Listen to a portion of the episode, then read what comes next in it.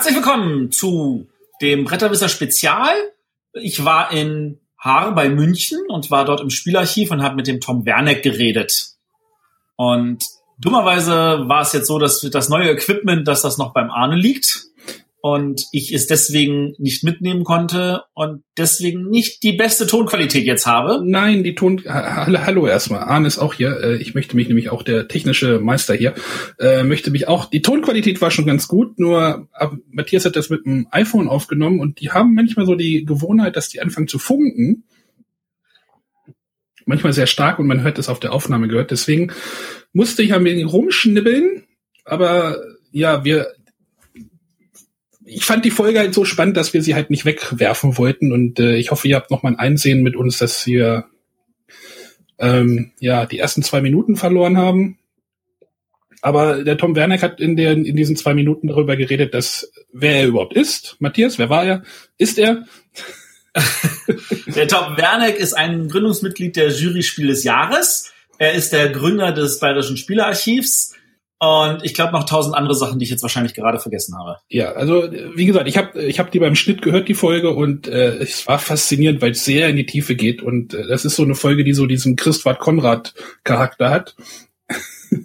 man, man wirft dem Tom einfach nur so ein paar Sachen hin und dann redet er. Und äh, auch sehr viel Wissenswertes und wie es früher auch war und wie das Archiv entstanden ist in H. Und äh, ja, ich hoffe, ich hoffe, ihr habt, wie gesagt, ihr habt Einsehen mit uns. Es ist nicht so schlimm ich habe versucht, alles rauszuschneiden, soweit es ging. Und äh, ja, Matthias, möchtest du was sagen? Äh, es war wirklich total spannend und äh, bitte verzeiht uns nochmal, dass es an einigen Stellen dann vielleicht Knistern, Knatschen oder sonst was gibt und der andere das nicht vielleicht zu 100 Prozent glatt bügeln konnte. Äh, in Zukunft werde ich das bessere Equipment auch dabei haben und äh, genießt die zwei Stunden, die der Tom Werneck da redet, das lohnt sich. Naja, fast zwei Stunden. Ja, fast. Alles klar. Viel Spaß damit. Tschüss. Tschüss. Und es hat mich so gelockt, aus dem Kaufhaus der Superreichen auch irgendwas zu bestellen. Damals war der Dollar irrwitzig teuer, der kostete 4,26 Mark und das war eine enorme Kaufkraft. Und das billigste, was in diesem Katalog zu finden war, war 19,95 Dollar ein paar Damenstrümpfe und 19,95 Dollar ein Spiel. Und da haben wir gedacht, also wenn man das mal umgerechnet hat, war ja allein die Damenstrümpfe damals 100 Mark und das war die Kaufkraft von heute von vielen 100 Euro. Und da haben wir gesagt, nee, das brauchen wir wirklich nicht, denn ich habe das Spiel bestellt. Das hieß Ecology, war ein Ökolo Ökologiespiel, zu dieser Zeit noch was ganz super Zukunftweisendes. Und es hatte einen ganz kleinen Makel, es hat nicht funktioniert. Und daraufhin bin ich über diese Spielregel hergefallen und habe die geändert und habe was ganz enorm Wichtiges gelernt, nämlich Spielregeln sind zwar eine Anweisung, aber sie sind nicht Gesetz. Ich kann sie ändern, wenn ich sie ändern will. Was man ja nicht zwingend bei einem Spiel unterstellt. Und ich habe das Spiel zum Laufen gebracht und war da auch sehr stolz drauf. Das Spiel hat dann auch endlich mal Spaß gemacht. Und irgendwann hat es mich gelockt, ein neues, ein anderes Spiel zu bestellen. Und es gab damals die legendären Spiele von 3M. Und da war ein Spiel dabei, das hat mir einfach optisch gut gefallen, das hieß Twixt. Und das Spiel habe ich bekommen und es hat mich nach ganz kurzer Zeit ganz mörderisch gelangweilt, denn immer dann, wenn ich den ersten Zug hatte, dann habe ich gnadenlos gewonnen, ganz gleich wer gegen mich gespielt hat. Und es hat mich gelangweilt und daraufhin habe ich auf diesem Brett rumexperimentiert. Ich habe da ein Feld in der Mitte gebaut, wo man am Rand nur ganz knapp vorbeikam und dann habe ich so ein richtiges Laufspiel drauf entwickelt auf diesem Brett mit diesen zwei Engpässen und fand das ganz lustig und das habe ich dann an Ravensburger geschickt. Und dann habe ich mir gedacht, na ja, das ist eine sehr schöne Geschichte. Ich habe auch so die typischen Anfängerfehler gemacht. Also ich habe einen Brief geschrieben, einen ganz gigantischen. Also erstens mal, ähm, wenn Sie meine Idee stehlen, dann werde ich Sie verfolgen mit Rechtsanwälten bis in die Steinzeit. Und um es ganz klar zu sagen, bei der Gestaltung des Titels und der grafischen Gestaltung behalte ich mir natürlich alle Mitspracherechte vor. Und meine Kontonummer wäre und Sie sollen mir äh, dann auch mitteilen, wann Sie mein Spiel rausbringen. Da habe ich gewartet. Und in der Zeit ist was Lustiges passiert. Ich habe ein Buch geschrieben zu der Zeit und da hatte ich einen Partner, ich hatte eine kleine Firma und wir waren eines Tages bei dem äh, Verlag hier in der Türkenstraße in München und waren ein bisschen im Verzug mit unseren Zulieferungen und da kam halt dann die Ausrede, ja, wir sind halt jetzt unheimlich im Druck, weil wir ins Spielegeschäft einsteigen. Und da wurde der Cheflektor ganz still, hat seiner Sekretärin gesagt, bitte keine Anrufe mehr, bring mal Papier und Bleistift und eine Flasche Cognac. Und am Schluss waren wir ein bisschen angeschickert und an dem Nachmittag ist etwas ganz Interessantes entstanden. Das Mitbringspiel.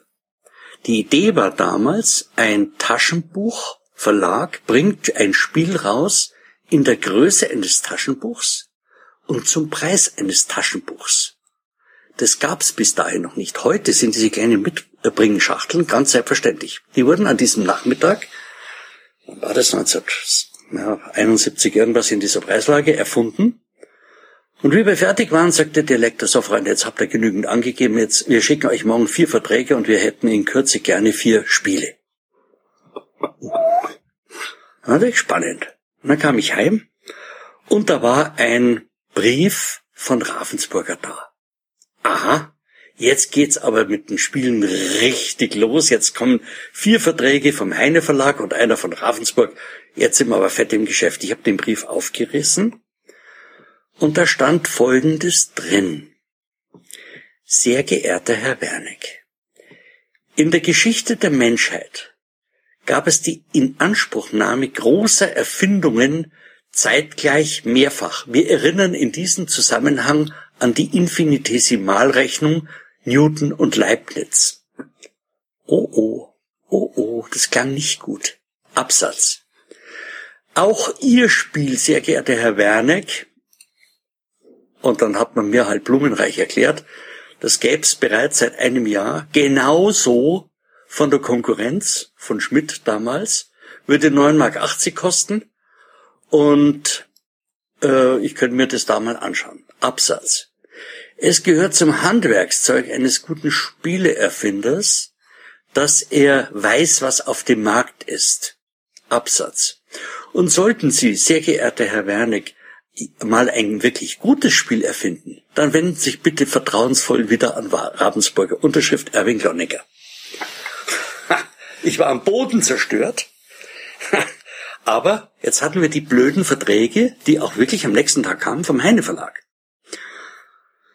Wie gesagt, wir hatten eine kleine Firma, Frank Ullmann und ich, und Frank hat da fleißig an unserer Buchhaltung gearbeitet und ich habe mal schnell ein Spiel entwickelt. Vor allem deshalb, weil wir bei der Heimfahrt vom Verlag äh, standen, der Frank ist gefahren, wir standen an der Ampel und so zwischen Rot und äh, Grün hatte ich so eine Blitzidee und die habe ich dann daheim ausprobiert. Das war ein Wortspiel und es hat auch sofort auf Anhieb funktioniert. Dann habe ich gedacht, so furchtbar schwierig kann das nicht sein und dann wollte ich mal richtig kreativ sein. Und haben wir gedacht, die meisten Spiele sind so schön symmetrisch, wenn man sich das anschaut bei Schach. Die weiße Armee gegenüber der schwarzen Armee, gleich stark. Ich mache das ganz anders. Ich baue eine ganz kleine Burg, wo sich der Verteidiger kaum bewegen kann, der kann nach rechts, links und dann ist aber schon ein Ende. Und der Angreifer hat ein riesen Feld vor sich. Und entweder er stürmte die Burg, dann hat er gewonnen, oder die Burg wird verteidigt. Dann hat der Verteidiger gewonnen. Also ich habe das gezeichnet, entworfen und dann habe ich gesagt, Frank, komm mal rüber. Ich erkläre dir das Spiel. Und nachdem ich es ja entworfen hatte, war es ganz klar, ich bin der Angreifer. Also, wir haben gespielt. Ich habe ihn niedergemetzelt. Daraufhin haben wir das Spiel umgedreht. Er war der Angreifer. Und dann hat er gewonnen. Und dann sagt er, na ja, es ist ja sehr schön ausgeglichen, mal gewinnt der eine, mal der andere. Da waren wir eigentlich sehr stolz, es ist auch sehr schön ausgeglichen. Und wir gingen nach kurzer Zeit mit insgesamt vier Spielen in den Verlag und haben die vorgestellt. Da kam jetzt, da kam jetzt äh, irgendwann der, der Verlagschef rein, den wir noch nicht kannten. Und da sagt der Lektor zu ihm, ach, ich darf Ihnen mal gleich unsere Autoren für unsere Kompaktwissensreihe vorstellen und außerdem machen wir jetzt ja Spiele. Da sagt er, was machen wir in unserem Verlag? In meinem Verlag, was machen wir da? Ja, also, das sind die Autoren, wir werden in Zukunft Taschenbuch große Spiele machen zum Taschengeldpreis. Aha, sehr interessant. Also er setzt sich hin und ich als Angreifer habe ihn niedergemetzelt. Bekam einen Tritt unterm Tisch, um Gottes Willen, der Herr Verleger darf doch nicht verlieren. Wir haben das Spiel umgedreht. Er hat lustlos gespielt, aber er hat gewonnen. Sagt, mhm, ganz schön, ausgeglichen, mal gewinnt der eine, mal der andere. Dasselbe haben wir dann nochmal gespielt mit dem Lektor selber. Der war auch sehr zufrieden. Einmal hat er gewonnen, einmal ich, einmal war ich der Angreifer, einmal er. Sehr schön ausgeglichen, mal gewinnt der eine, mal der andere. Auflage 20.000 Stück Taschenbuch. Mal, ja gut, das war halt so die Dimension von Taschenbüchern damals. Das Ding ging in den Markt mit den übrigen drei anderen Spielen, vier Stück als Start, die neue Serie Heine Taschenspiele. Und da kam eines Tages ein Brief. Der Verlag hat mir den weitergeleitet mit der Bitte um Stellungnahme. Da stand dann drin. Werter Herr Werner oder Werter Verlag. Wenn etwas beginnt mit Werter, kann man davon ausgehen, das geht ganz bös aus. Das ging auch ganz bös aus. Da stand nämlich drin, selbst ein Genie äh, in der Preislage von Einstein hat keine Möglichkeit aus mathematischen Gründen jemals die Burg so zu verteidigen, dass er gewinnt. Und selbst ein vollkommener Idiot, ein debiler Mensch, der angreift, muss gewinnen aus mathematischen Gründen. Es geht gar nicht anders, weil langer Beweis. Ich habe einen blumenreichen Brief geschrieben an ihn und so und ja, möge er doch äh, vielleicht mit einem anderen Spiel verliebt nehmen, das wird ihm der Verlag zuschicken und dem Verlag habe ich geschrieben, ganz klar, bei Auflage von 20.000, da kann es immer den einen oder anderen Brief geben von Leuten, denen es halt nicht gefällt. Und erstaunlicherweise, diese Briefe kamen. Und zwar nicht zu knapp. Es war ein furchtbares Debakel. Ein furchtbares Debakel. Aber irgendwann war die Serie ausverkauft. Die wurde auch dann erweitert. Es waren schon acht oder zwölf Spiele. Und es ging um eine zweite Auflage. Und dann hat uns der Cheflektor beiseite genommen und gesagt, Freunde, ihr wart unerfahren, wir waren unerfahren, wir haben da einen riesen Patzer gemacht. Aber so geht's ja nicht weiter. Und jetzt seht zu, dass ihr, ohne dass man das optisch sieht, also ich will da keinen weiteren Farblauf drauf haben. Und ich will auch nicht, dass die Spielregel optisch länger ausschaut, aber bringt das Ding in Ordnung. Und wehe, wenn immer der Angreifer gewinnt. Also ich habe mich hingesetzt im Büro. Frank hat die Buchhaltung gemacht. Ich habe da auch rumgebastelt. Aber es war schon ziemlich klar. Da muss noch ein Farblauf her, ein weiterer, ein Überdruck. Und die Spielregel war um die Hälfte länger. Aber da war einfach nichts zu löten. Ich habe den Frank gerufen und gesagt, Frank, komm mal hierher.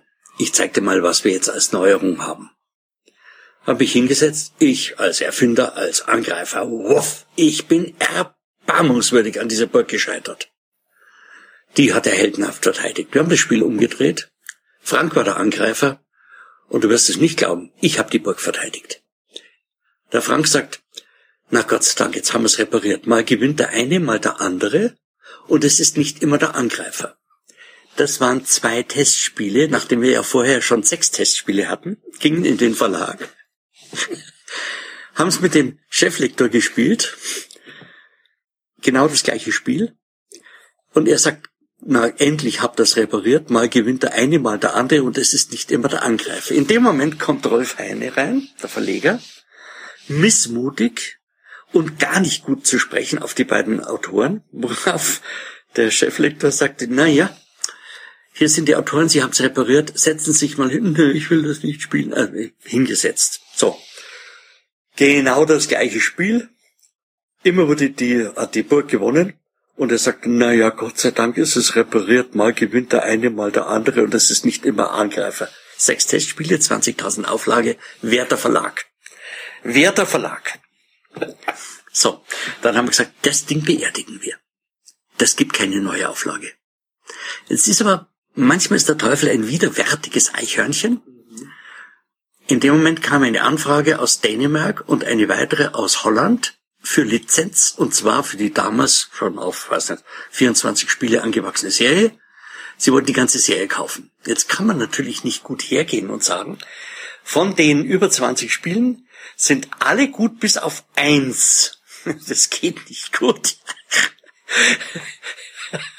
So nach dem, nach dem alten Prinzip. Alle Eier vom Rührei waren gut, außer einem. Und darauf haben die gesagt, so Freunde, jetzt setzt euch einmal hin. Und weh, es gewinnt immer der gleiche. Ob das nun der Angreifer oder der Verteidiger ist, ist uns völlig wurscht. Und nicht noch ein Farblauf. Und nicht noch längere Regeln. Bringt es in Ordnung. Ich habe mich hingesetzt und habe gebrütet. Damals waren wir noch nicht so weit, dass man sagen konnte, wir lassen Sonderwürfel machen. Ja, das war alles noch nicht erfunden. Ich hatte eine grandiose Idee, weil ich manchmal so entsetzlich grandiose Ideen hatte, damit der, weil der Spielplan ja Taschenbuchgröße so klein war, damit man nicht mit dem ersten Würfelwurf schon in der Burg ist, musste ich äh, zwei Würfel nehmen und den kleineren Würfelbetrag vom größeren abziehen. Aber ich habe mir gedacht, Würfel, das ist Zufall und da geht nichts mehr.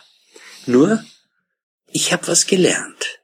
Ich habe inzwischen gelernt, dass man nicht sechs Testspiele macht, bevor man 20.000 Stück produziert, sondern dass man das Ding ausprobiert. Ausprobiert, ausprobiert, ausprobiert, ausprobiert und nochmal und nochmal und nochmal.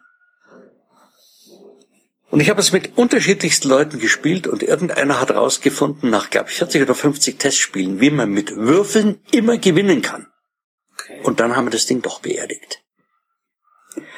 Aber weder die Dänen noch die äh, Holländer ließen sich davon abhalten. Sie haben eine dieser äh, Versionen produziert von den alten, die nicht gingen. also ein Katastrophenspiel. Aber das Ganze hat mir unheimlich viel beigebracht. Es hat mir beigebracht, wie man als Autor vorgeht. Und im Gegensatz zu allen anderen Autoren, die die gleichen Fehler gemacht haben wie ich, ich habe alle Fehler aufgeschrieben. Ich habe einfach nur ein, ein, ein Heft, ein Buch gehabt, ich habe alles aufgeschrieben. Alles, alles, alles. Und irgendwann habe ich das nur umgedreht in von falsch in wie macht man's richtig. Und das ist heute der Leitfaden für Spielerfinder. Ein dickes Taschenbuch mit 200 Seiten. Das ist daraus entstanden. Das ist super. Jetzt gab es aber die andere Richtung, die da auch rauskam. Und die war sehr putzig.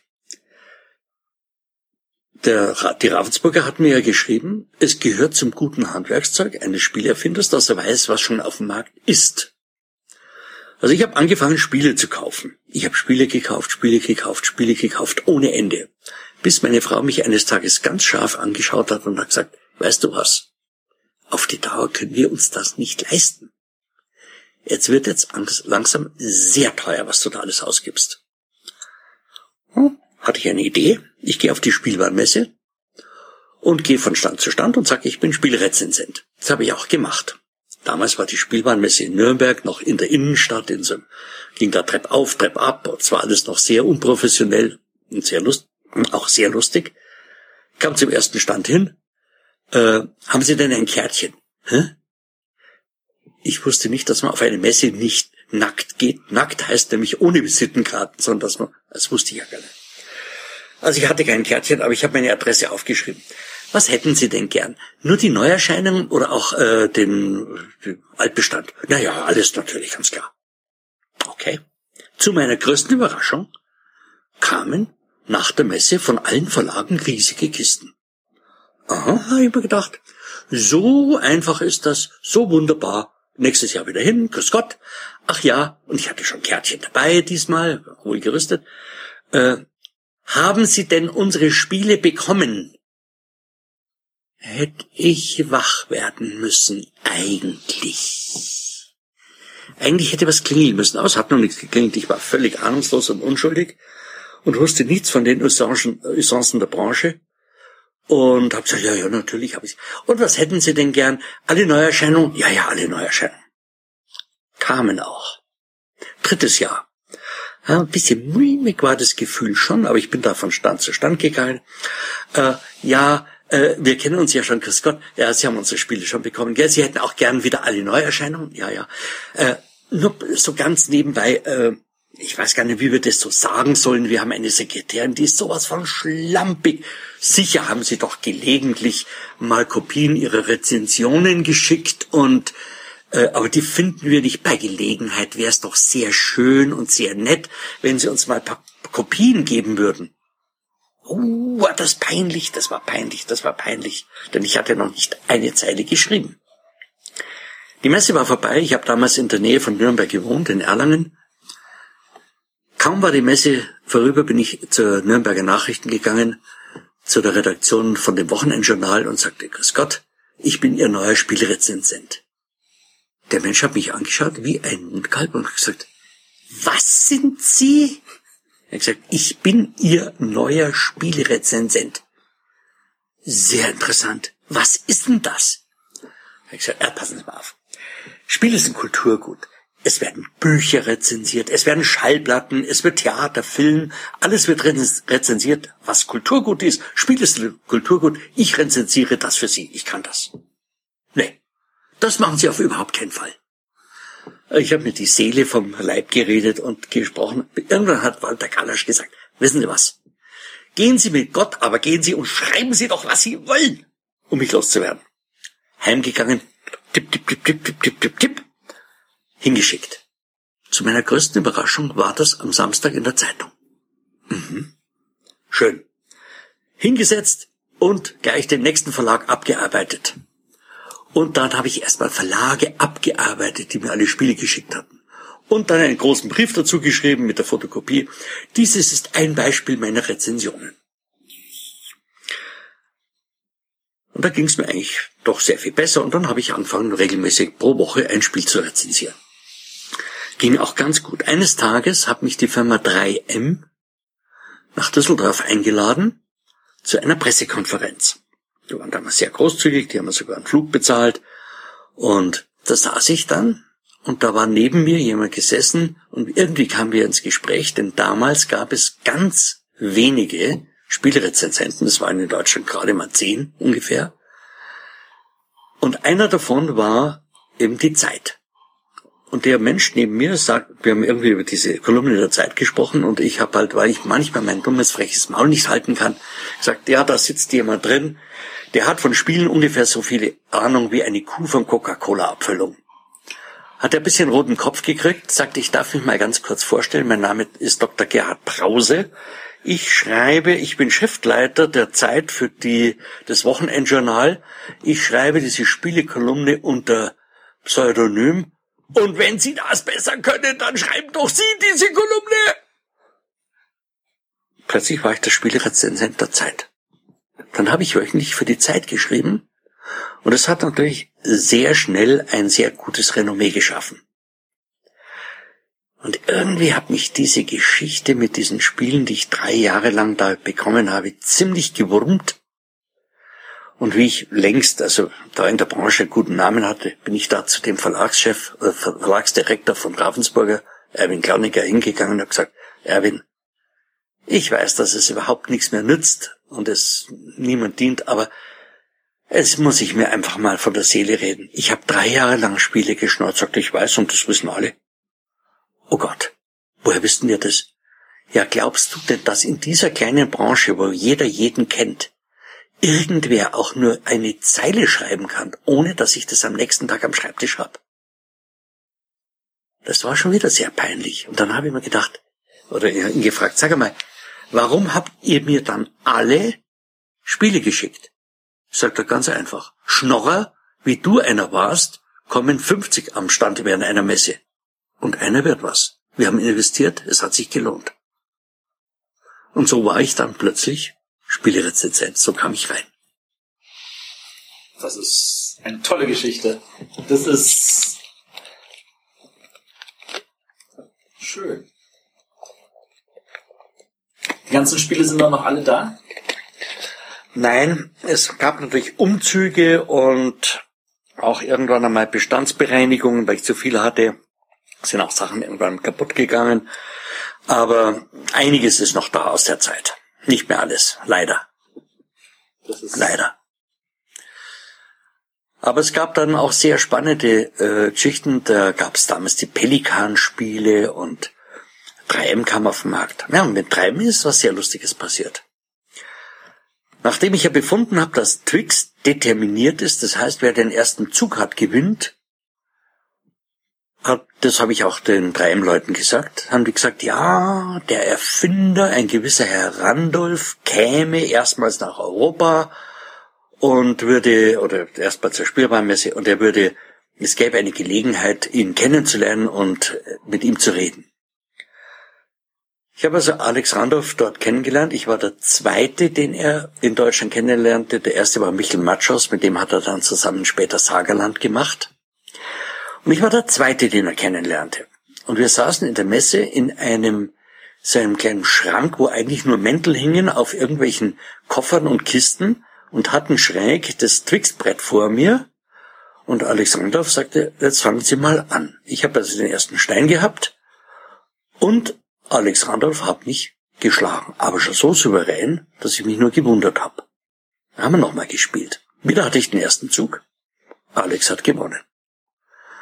Und es ging so drei, vier Mal und dann sagte Alex einen bemerkenswerten Satz. Ich habe immer gedacht, dass dieses Spiel determiniert ist, so wie Schach wahrscheinlich auch determiniert ist, weil ja die Figuren äh, Könige äh, sind, König, Königin ist ja vertauscht. Und vielleicht hat Weiß einen ganz leichten Hauch von einem Vorteil oder Schwarz. Es ist nicht feststellbar. Und wahrscheinlich hat Twixt auch so etwas. Aber ich werde darüber nachdenken, um dieses Problem aus der Welt zu schaffen. Und er hatte darüber nachgedacht und was rausgekommen ist, war die Kuchenregel. Die Kuchenregel heißt, einer setzt und der andere wählt dann, ob er mit dem Stein weiterspielen kann oder mit der anderen Farbe. Nach dem alten Prinzip, einer teilt, der andere wählt. Das ist eigentlich eine total coole Regel, die so wie keine weitere Verwendung mehr gefunden hat in Spielen, oder? Doch. Also, ja, also die Kuchenregel natürlich, also so als Mechanik im Spiel, aber so zur Bestimmung des Startspielers eigentlich nicht, oder? Doch, es gibt immer wieder den Fall, wo man einfach sagt, einer setzt den ersten Stein, der andere wählt, ob er mit der Stein weiterspielen will oder mit der anderen Farbe. Okay. Das kommt schon vor.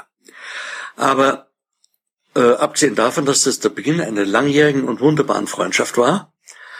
Ähm, also wir waren oft bei ihm äh, in Venedig zu Hause und er war oft bei uns, äh, wie wir dann nach München umgezogen sind zu Hause und also es war, ein guter Anfang.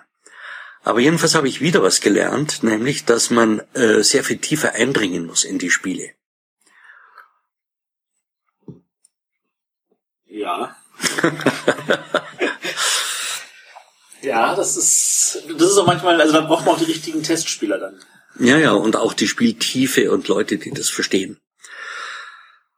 Und es gab damals auch die Pelikan-Spiele, die, da hat man ja einen unheimlich dramatischen Fehler gemacht, einen Strategiefehler. Die Leute von Pelikan haben nämlich gesagt, unsere Vertreter gehen in den PBS, den Papier- ähm, und Schreibwarenhandel, und die haben noch keine Spiele Jetzt sind die eh schon bei denen, die Papier und, und äh, Bleistifte verkaufen, da können sie auch die Spiele mitverkaufen. Sowas funktioniert natürlich überhaupt nicht, denn da muss ich ganz konkret vorstellen, wie das abläuft. Da, da kommt der Vertreter während der Geschäftszeit, der, der, der Eigentümer steht da hinter dem Ladenbuddel, Kunden sind da, äh, und jetzt soll der ein Spiel erklären, äh, das geht ja gar nicht. Was in Wirklichkeit passiert ist, äh, in solchen Fällen, da langt der, der, der, der Händler unter den Ladenbuddel, holt den Bestellzettel raus, drückt es dem Vertreter in die Hand und sagt, das sind die Sachen, die ich brauche und tschüss. Ja, die hatten gar keine Chance, die, die Spiele zu verkaufen. Aber die waren auf dem Markt und die Idee hat halt nicht funktioniert, aber es gab diese wunderbaren äh, Buchschuberspiele. Und da gab es auch einen, der diese Spiele, also dafür verantwortlich war und der kam eines Tages und sagt, da gibt es jemanden, den müssen Sie unbedingt kennenlernen, das ist der Bernhard Trolle aus Marburg. Und zu dem Bernhard Trolle ist er hingegangen und gesagt, wir müssen unbedingt kennenlernen, Tom Werneck aus München. Und nachdem ich, wie gesagt, den Heimvorteil hatte, ich war damals in Erlangen, 15 Kilometer weg von der Spielwarenmesse in Nürnberg, habe ich was angefangen. Nämlich, habe einfach gesagt, wenn ich die Leute alle kennenlernen muss, dann lade ich die doch ein. Und da gab es die Pressesprecherin von Ravensburger, eine herzensgute, unheimlich lustige und sehr kluge Frau, Eva Marie Helm, Alex Randolph, Bernhard Tole und ein paar Leute, die habe ich zu mir nach Hause eingeladen. Und das war der Messevorabend am Kamin. Da saßen wir rum, fand das unheimlich lustig, haben uns kennengelernt. Passierte auch was sehr Nettes. Ich habe dem Bernhard Tole meine Spielesammlung gezeigt, die damals schon ganz beträchtlich war. Und damals gab es ja noch keine Computer, das war alles noch nicht da. Ich hatte eine Kartei. Karteikarten, richtig schöne, sauber, ordentliche Karteikarten. Und habe ich ihm gesagt, lieber Herr Dr. Tole, wenn Sie da was haben wollen, machen Sie einen äh, Büroklammer dran, ich kopiere Ihnen das, Sie kriegen das. Hat er mich angeschaut und gesagt, sind Sie wahnsinnig geworden? Wir sind doch Konkurrenten. Sie geben mir ganzes Wissen preis. Ich gesagt, wieso sind wir Konkurrenten? Sie schreiben für die Frankfurter Rundschau, ich für die Zeit. Wo ist denn die Konkurrenz? Lass uns doch einfach mal überlegen, wie wir unser Wissen teilen und damit stärker werden.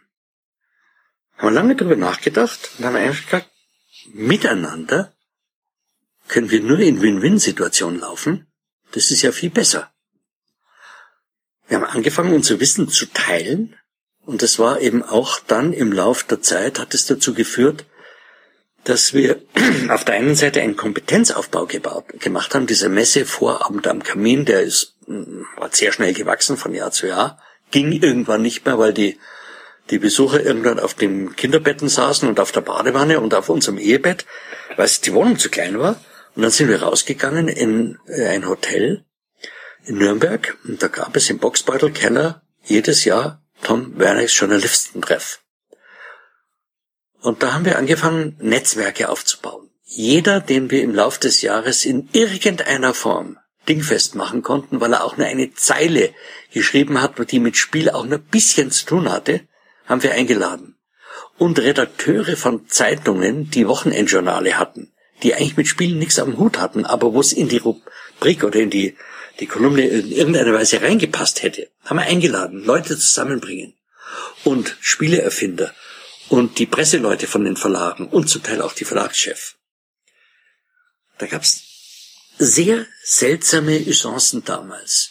Es war ein unmöglicher Zustand, dass ein Verlagschef in den Nachbarstand gegangen wäre, um zu sagen, was habt ihr Neues und gebt mir mal einen Katalog. Das hat man ganz anders gemacht ganz guten Kunden hat man gesagt, wenn du jetzt da zur Konkurrenz rübergehst, versuch doch einen zweiten Katalog und einen Ordersatz für uns zu kriegen.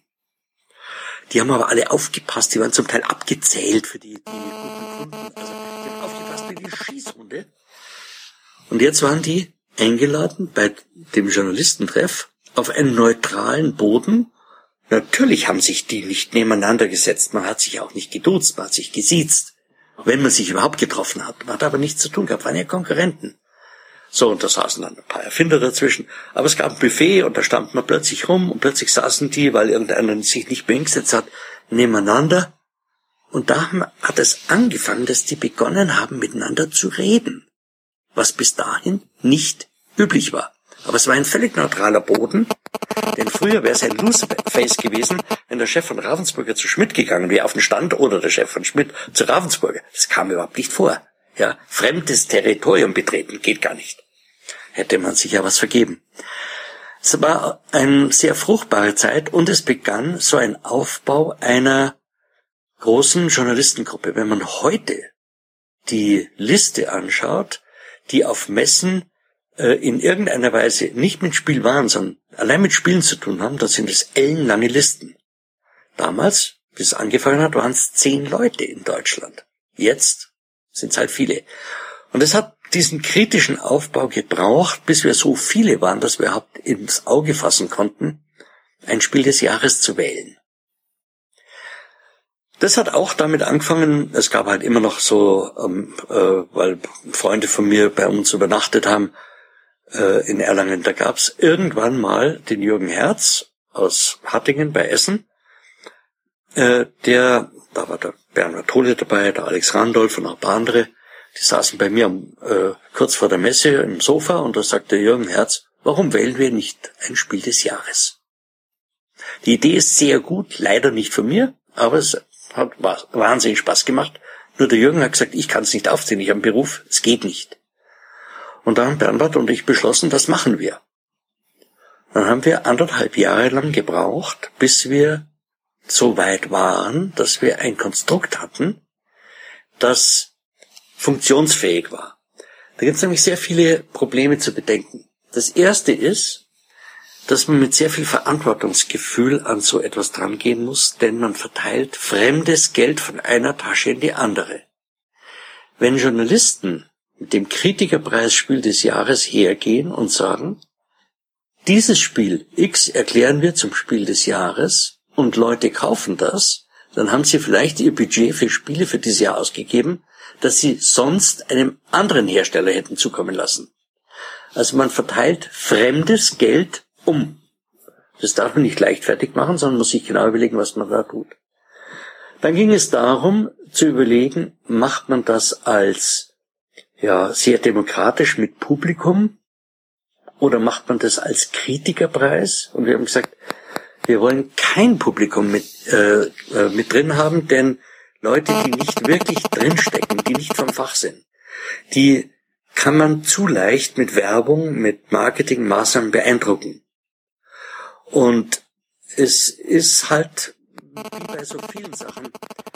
Es gibt Leute, die, äh, wenn man mit ihnen redet, die verstehen was von selbstverständlich von Werbung und von Fußball und von Frauen. Wenn man genau hinschaut, verstehen sie weder von Werbung noch von Fußball noch von Frauen irgendetwas, denn auch von den Dingen, die so populär sind, muss man etwas verstehen, wenn man wirklich mitreden will. Und das bei Spielen auch so. Jeder glaubt, dass er bei Spielen mitreden kann. Wenn es aber an die Substanz geht, dann merkt man sehr schnell, ob jemand einfach Fachwissen hat und ein bisschen tiefer drinsteckt in der Materie oder nur an der Oberfläche als Spieler rumkratzt, was ja völlig in Ordnung ist.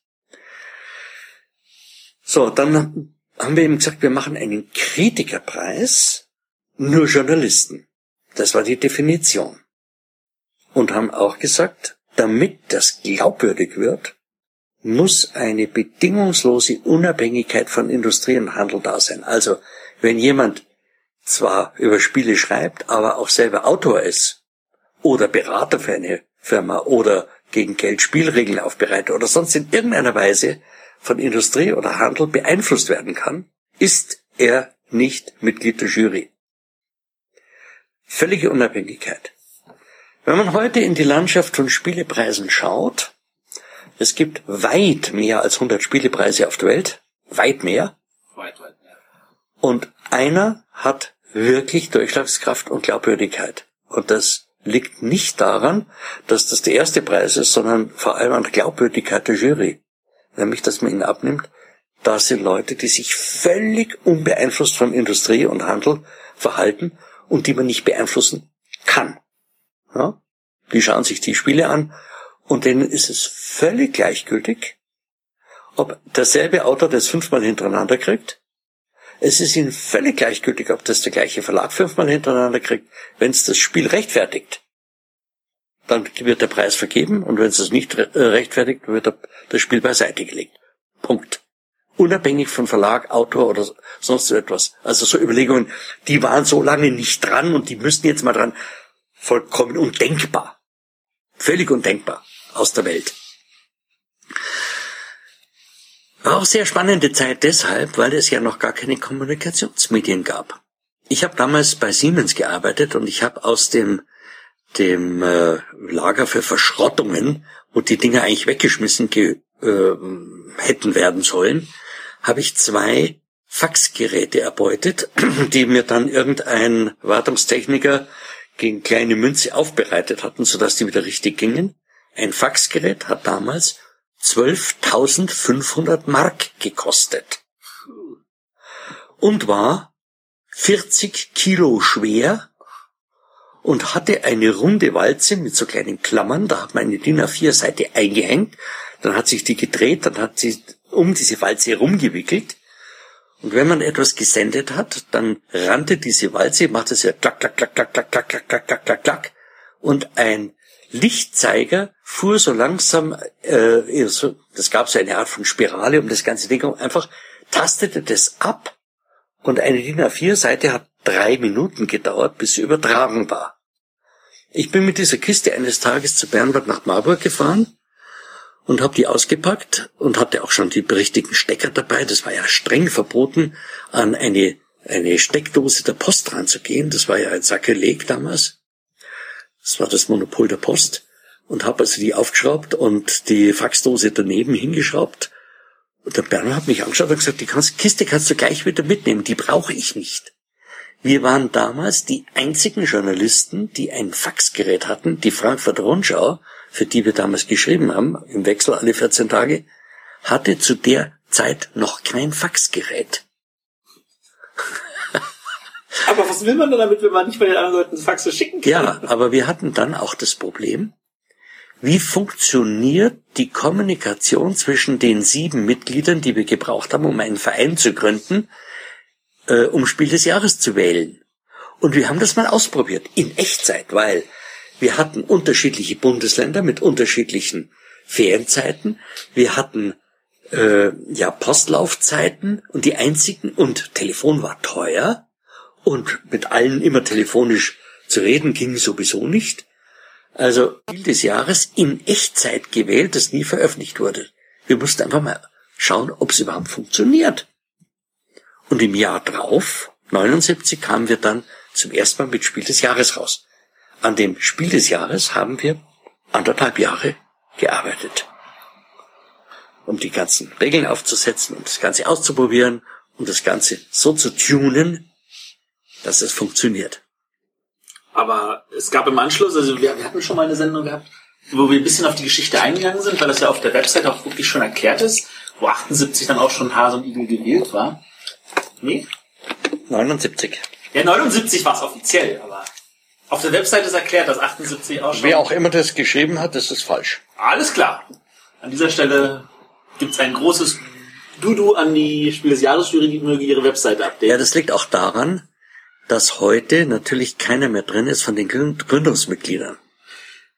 es gibt ja keinen mehr. Es gibt ja keine mehr. Ähm, ist es richtig, dass der man nach 25 Jahren automatisch ausscheidet? Aber ähm, es gibt mittlerweile andere interne Regeln, wo man einfach immer wieder mal zur Disposition stellt, bin ich noch wirklich so aktiv dabei? Und dann stellt man sich halt intern einfach mal dem der Diskussion. Und das ist auch ganz gut so. Okay. Ähm, Aber es spielt auch gar keine Rolle, was das erste. Äh, ja, das spielt ja keine Rolle. Das es ist ist ja einfach nur. Was, was wir spannend fanden, ist, dass wir gesehen haben, es gab Jahrgänge, da war ein Spiel auf der Empfehlungsliste oder beziehungsweise damals war es ja noch irgendwie eine Top 10.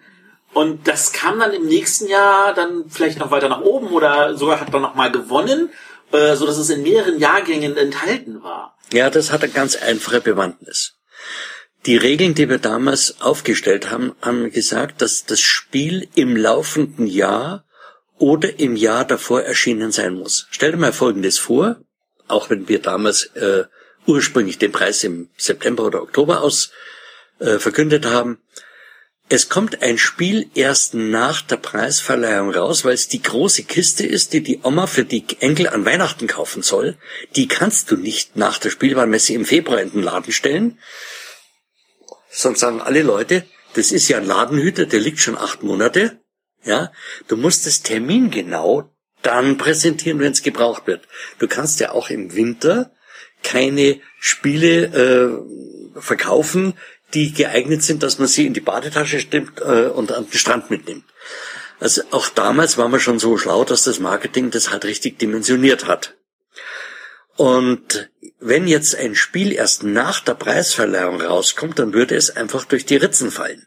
Und dann haben wir gesagt, entweder im laufenden Jahr oder im Jahr davor erschienen, es sei denn, es ist im Jahr davor schon prämiert worden. Okay. Ja, das war die Regel.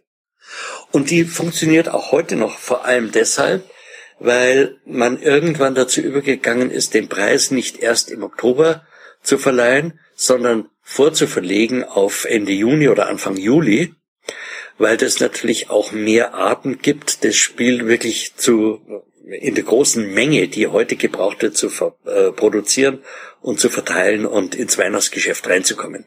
Das waren bei den Mengen, die damals äh, produziert wurden, am Anfang natürlich ging das alles noch, aber wenn heute ein Spiel des Jahres eine halbe Million im ersten Jahr verkauft, das muss ja irgendwann einfach nur erzeugt werden. produziert. Ja. das braucht ja alles seine Zeit. Man darf in der Druckerei natürlich nichts kaputt gehen. Ja, ja und es gibt auch äh, die so Probleme zum Beispiel wie auf Achse äh, prämiert wurde. Da sind kleine Lastautos drin aus Plastik. Da sind Leute nach China gefahren, um die Werkzeuge, also die, die Presswerkzeuge, die Stanzwerkzeuge herzukriegen. Die waren nicht aufzutreiben. Damals war das äh, alles noch nicht so einfach, dass man ein, ein Presswerkzeug auf die Schnelle herbeizaubert, so wie das heute. Das geht heute in ein paar Tagen. Damals hat es noch Wochen gedauert, bis man sein Presswerkzeug hatte. Das war eine Katastrophe, die war nicht lieferfähig. Einfach nur, weil, weil sie es nicht äh, pressen konnten. also das hat natürlich heute andere Dimensionen bekommen und andere Bedeutung. Aber wie es anfing, ja, da gab es natürlich dann noch sehr lustige Sachen. Irgendwann saß ich mit Bernhard Hohle in München in einem Restaurant und wir haben beide an einer Kalbsachsen rumgenagt und haben so vor uns hingesponnen, Ideen gesponnen. Und eine war, was wäre eigentlich die tollste und aufwendigste und größte Verbleihung des Preises? Und da kam uns nur eine in den Sinn, der Bundeskanzler. Dann haben wir uns an den Kopf äh, getippt und haben gesagt, naja, also bitte kommt der Bundeskanzler, der, die Idee, der lacht uns aus. Wir haben weiter an der Kalbsachse rumgenagt. Und dann haben wir gesagt, was wäre eigentlich die zweithöchste Verleihung, wenn schon der Bundeskanzler nicht in Frage kommt. Bundespräsident? Nee, dann kamen wir auf die Bundesminister, haben uns wieder angeschaut und haben uns äh, gesagt, ja, schön spinnig, weil wenn man sich das so vorstellt, der Finanzminister und der Außenminister und der Verteidigungsminister und der Innenminister und der Familie Familienminister. Ach. Am nächsten Montag hat der Bernward einen Brief an die Rita Süßmuth geschrieben und hat ihr angetragen, die Schirmherrschaft, und wir haben das genau, wir haben eine strategische Planung gehabt damals und Folien und Zeug und alles aufbereitet und haben das ganze Konzept mitgeschickt und haben gesagt, jetzt schauen wir mal, was passiert. Mehr als Nein sagen kann sie nicht. Erstaunlicherweise kam ganz rasch ein Anruf aus Bonn. Damals war es ja noch Bonn und nicht Berlin. Ja, die Frau Minister ist da sehr dran interessiert allerdings mit einer Bedingung. Was für eine Bedingung? Ja, sie hätte es ganz gerne in dem Wahlkreis, wo sie sonst nie sichtbar ist. Und äh, wenn sie dann schon auftritt, dann wenigstens in ihrem Wahlkreis. Haben wir gesagt, uns ist das vollkommen gleichgültig, wo das ist. Wo auch immer es sein mag, von Rosenheim bis Rügen. Es interessiert uns nicht, wir nehmen es. Wo wär's denn? Es wäre in Essen. Aha, haben gesagt, gut. Essen ist so gut wie jeder andere Ort. Ja, die Frau Minister kümmert sich drum, dass wir auch einen angemessenen Ort für die Verleihung kriegen. Äh, sie hätte einen guten Kontakt zum Oberbürgermeister und das ginge dann schon klar. Kurz danach bekamen wir einen Anruf. Die Volkshochschule in Essen stünde bereit. Gut. Wir haben das verliehen und die Frau Minister ließ dann durch ihren Referenten ausrichten, sie würde zur Preisverleihung kommen 20 Minuten bis eine halbe Stunde, also sie würde ein paar Worte sagen und dann aber gleich wieder gehen. Hase und Igel, David Pallet war dabei und Ravensburger und wir saßen da. Und sie hat ein paar nette Worte gesagt und fand das sehr lustig und dann hat sie noch ganz am Schluss gesagt, äh, was habe ich jetzt da eigentlich prämiert? Wie, wie geht denn dieses Spiel? Dann haben wir sie erklärt und gesagt, also ein paar Züge schnell anspielen. Es war dann kurz vor Mitternacht, wie sie ins Auto gestiegen ist und hat dann nur noch eins gesagt. Um eins klarzustellen, wir müssen bald den Termin fürs nächste Jahr festlegen. Ich bin da in jedem Fall wieder dabei. Ach, ist das schön. Ach, ist das schön. So, jetzt waren wir alle da in Essen und haben gesagt, äh, nächsten Tag sind wir noch alle da nach dem Frühstück, spielen wir noch ein bisschen. Saßen wir wieder in der Volkshochschule, haben gespielt. Und dann war es ganz klar, nächstes Jahr. Also da bleiben wir alle nochmal und da haben wir am nächsten Tag, weil alle da zusammenkommen, die Verlage und, und äh, wunderbar. Keine Messe, wir können spielen.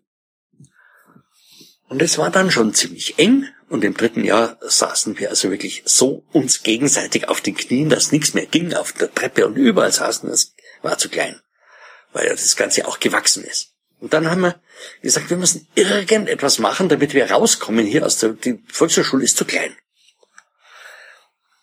Der Jürgen Herz, der Ideengeber von Spiel des Jahres, war in Hattingen, das ist ja gleich bei Essen. Da haben wir gesagt, du musst das organisieren. Nee, kommt keine Frage, ich kenne Zeit, ich habe einen Beruf. Und wir, nachdem wir alle einen Beruf hatten, blieb nichts alles übrig. Wir kannten den Rainer Müller von der Spielbox, der Zeitung, und haben gesagt, Rainer, wäre das denkbar, dass das eine Leseraktion von der Spielbox ist oder dass die Spielbox das organisiert? Und ich gesagt, ja, muss man mit meinem Schriftleiter reden, mit meinem Chef, aber wir schauen mal, was sich machen lässt. Der Schriftleiter war Friedhelm Merz, der hat gesagt, mhm, klingt gut, mache ich, ich organisiere euch das. Und zu unserer größten Überraschung waren wir nicht im Nebensaal irgendeines Gasthauses im folgenden Jahr, sondern in der Halle äh, 12 der Messe. Da waren ein paar Tische aufgebaut von Firmen und da war ein paar Tische aufgebaut zum Spielen und nebendran hätte man locker Tennis spielen können. Da war so viel Platz in der Halle. Also es war reichlich leer. Wir haben gedacht, das naja, hätte man gerne dieses Jahr auch noch. ist bisschen groß dimensioniert, aber was soll's, wir sind ja beieinander. Im nächsten Jahr war diese Halle schon sehr viel besser gefüllt und es, irgendwann war die Halle zu unserem größten Erstaunen voll. Und ein Jahr später kam dann die Halle 11 dazu. Und haben gesagt, mh, sehr schön, da stehen noch ein paar kleine Stände und daneben kann man Tennis spielen. Aber auch das hat sich gefüllt und im Laufe der Zeit ist es immer weiter gewachsen. Sehr tüchtig und sehr tatkräftig hat es der Friedhelm Merz aufgezogen.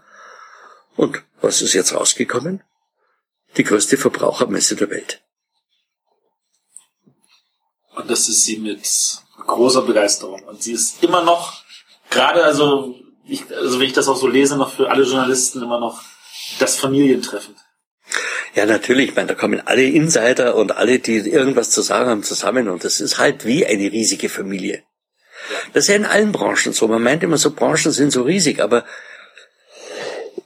auch so eine Branche wie die Automobilbranche, wenn man sich das anschaut, die größte Automobilmesse der Welt, die IAA, äh, unübersehbar. Aber in Wirklichkeit ist es ja immer fraktalisiert, es ist ja immer runtergebrochen. Denn alle, die, die mit Sportwagen zu tun haben, die kennen sich alle. Und alle, die, die mit Lastwagen zu tun haben, die kennen sich alle. Und bei uns ist halt auch so. Alle, die, die mit, mit äh, irgendwelchen äh, Fantasy-Spielen zu tun haben, die kennen sich alle. Ja, die treffen sich da. Und die, die mit äh, sehr anspruchsvollen Brettspielen zu tun haben, die kennen sich auch alle, die Freaks. Und die, die lieber Familien spielen, die, ja, alle kennen sich in irgendeiner Form. Das sind ja im Grunde überschaubare Gemeinschaften. Ja. Mensch, da haben wir ja schon einiges an, an Spielegeschichte jetzt hier erfahren dürfen. Wir sind noch nicht ein Wort über das Archiv verloren. Tja, das Archiv ist natürlich auch so eine Geschichte, die angefangen hat bei mir zu Hause. Eines Tages hat meine Frau mich wiederum mal ganz scharf angeschaut, hat gesagt, bisschen Zeit gebe ich dir, aber du musst jetzt eine Wahl treffen. Entweder deine Spiele oder ich. Weil die Spiele waren natürlich in irgendeinem Regal, das Regal war voll. Es waren auch einige Schränke voll, die meine Frau gerne für was anderes verwendet hätte. Und ein Glas Marmelade im Kellerraum äh, zu stapeln ging auch nicht, weil da waren Spiele. Und die waren unterm Bett und auf dem Schrank und hinterm Vorhang aufgestapelt und überall und unterm Sofa. Und irgendwann hat sie gesagt, so, jetzt langt's. Noch ein Spiel und ich drehe durch. Wie viele Spiele waren das damals? Bitte frag mich nicht, es waren unermesslich viele. Und ich bin hier zum Bürgermeister gegangen, mit dem ich einen guten Kontakt hatte und gesagt, Hans, ich habe ein Problem, ich muss die Spiele irgendwie aus dem Haus bringen. Schau's dir mal an. Hans Werberger kam, hat sich das angeschaut, hat gesagt, hm, ich verstehe das Problem, aber ich brauche Zeit. Also ich habe meine Frau vertröstet und äh, gehofft, dass die Zeit nicht allzu lang äh, währen würde. Die Zeit war ungefähr eine Woche. Hat er mich angerufen und gesagt, so, wir haben Platz im Keller vom Rathaus. Da kannst du rein.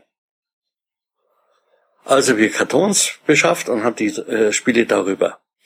Es ging eine Weile gut, aber Spiele haben die hässliche Tendenz, immer mehr zu werden.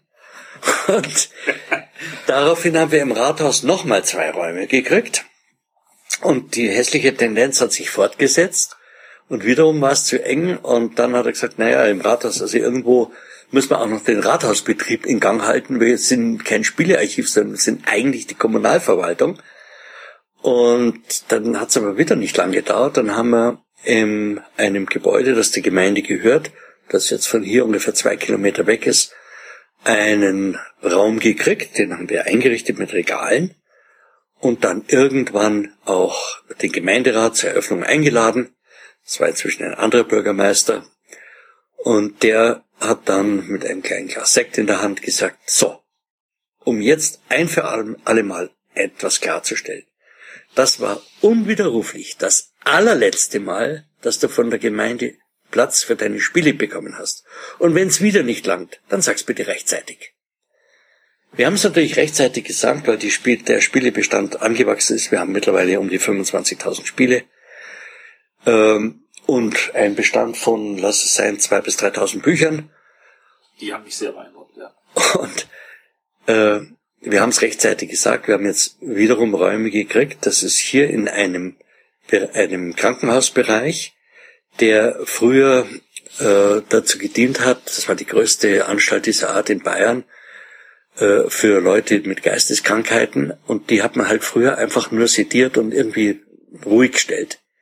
Mittlerweile hat man aber festgestellt, dass man viele Krankheiten doch behandeln und heilen kann. Nur wegen 80 äh, oder 60 oder 40 Leuten den Professor aus Würzburg oder aus Berlin oder Hamburg oder irgendwie hierher nach München zu verpflanzen, geht nicht. Man nimmt lieber die Leute und bringt sie dahin, wo der jeweilige Spezialist ist. Im Lauf der Zeit wurden hier einfach weniger Plätze gebraucht und manche Gebäude sind einfach jetzt nicht mehr als Krankenhausgebäude da, sondern stehen zur Verfügung. Und dieses Gebäude, in dem wir uns gerade befinden, ist ein Jugendschulgebäude um die 1900 gebaut, das die Gemeinde von Bezirk Oberbayern gekauft hat und dann in einer wunderbaren Weise hergerichtet hat. Und hier allein in diesem Gebäude im Keller, das ja wirklich riesig ist, haben wir äh, Regale aufgebaut. Wenn ich die Brettlänge von den Regalen aneinander reihe, dann kommen wir auf eine Gesamtlänge von über einem Dreiviertel Kilometer.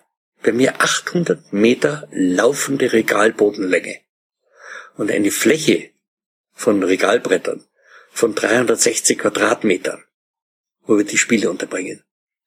So, das einer von den drei Standorten, denn der Standort im Rathaus ist immer noch da.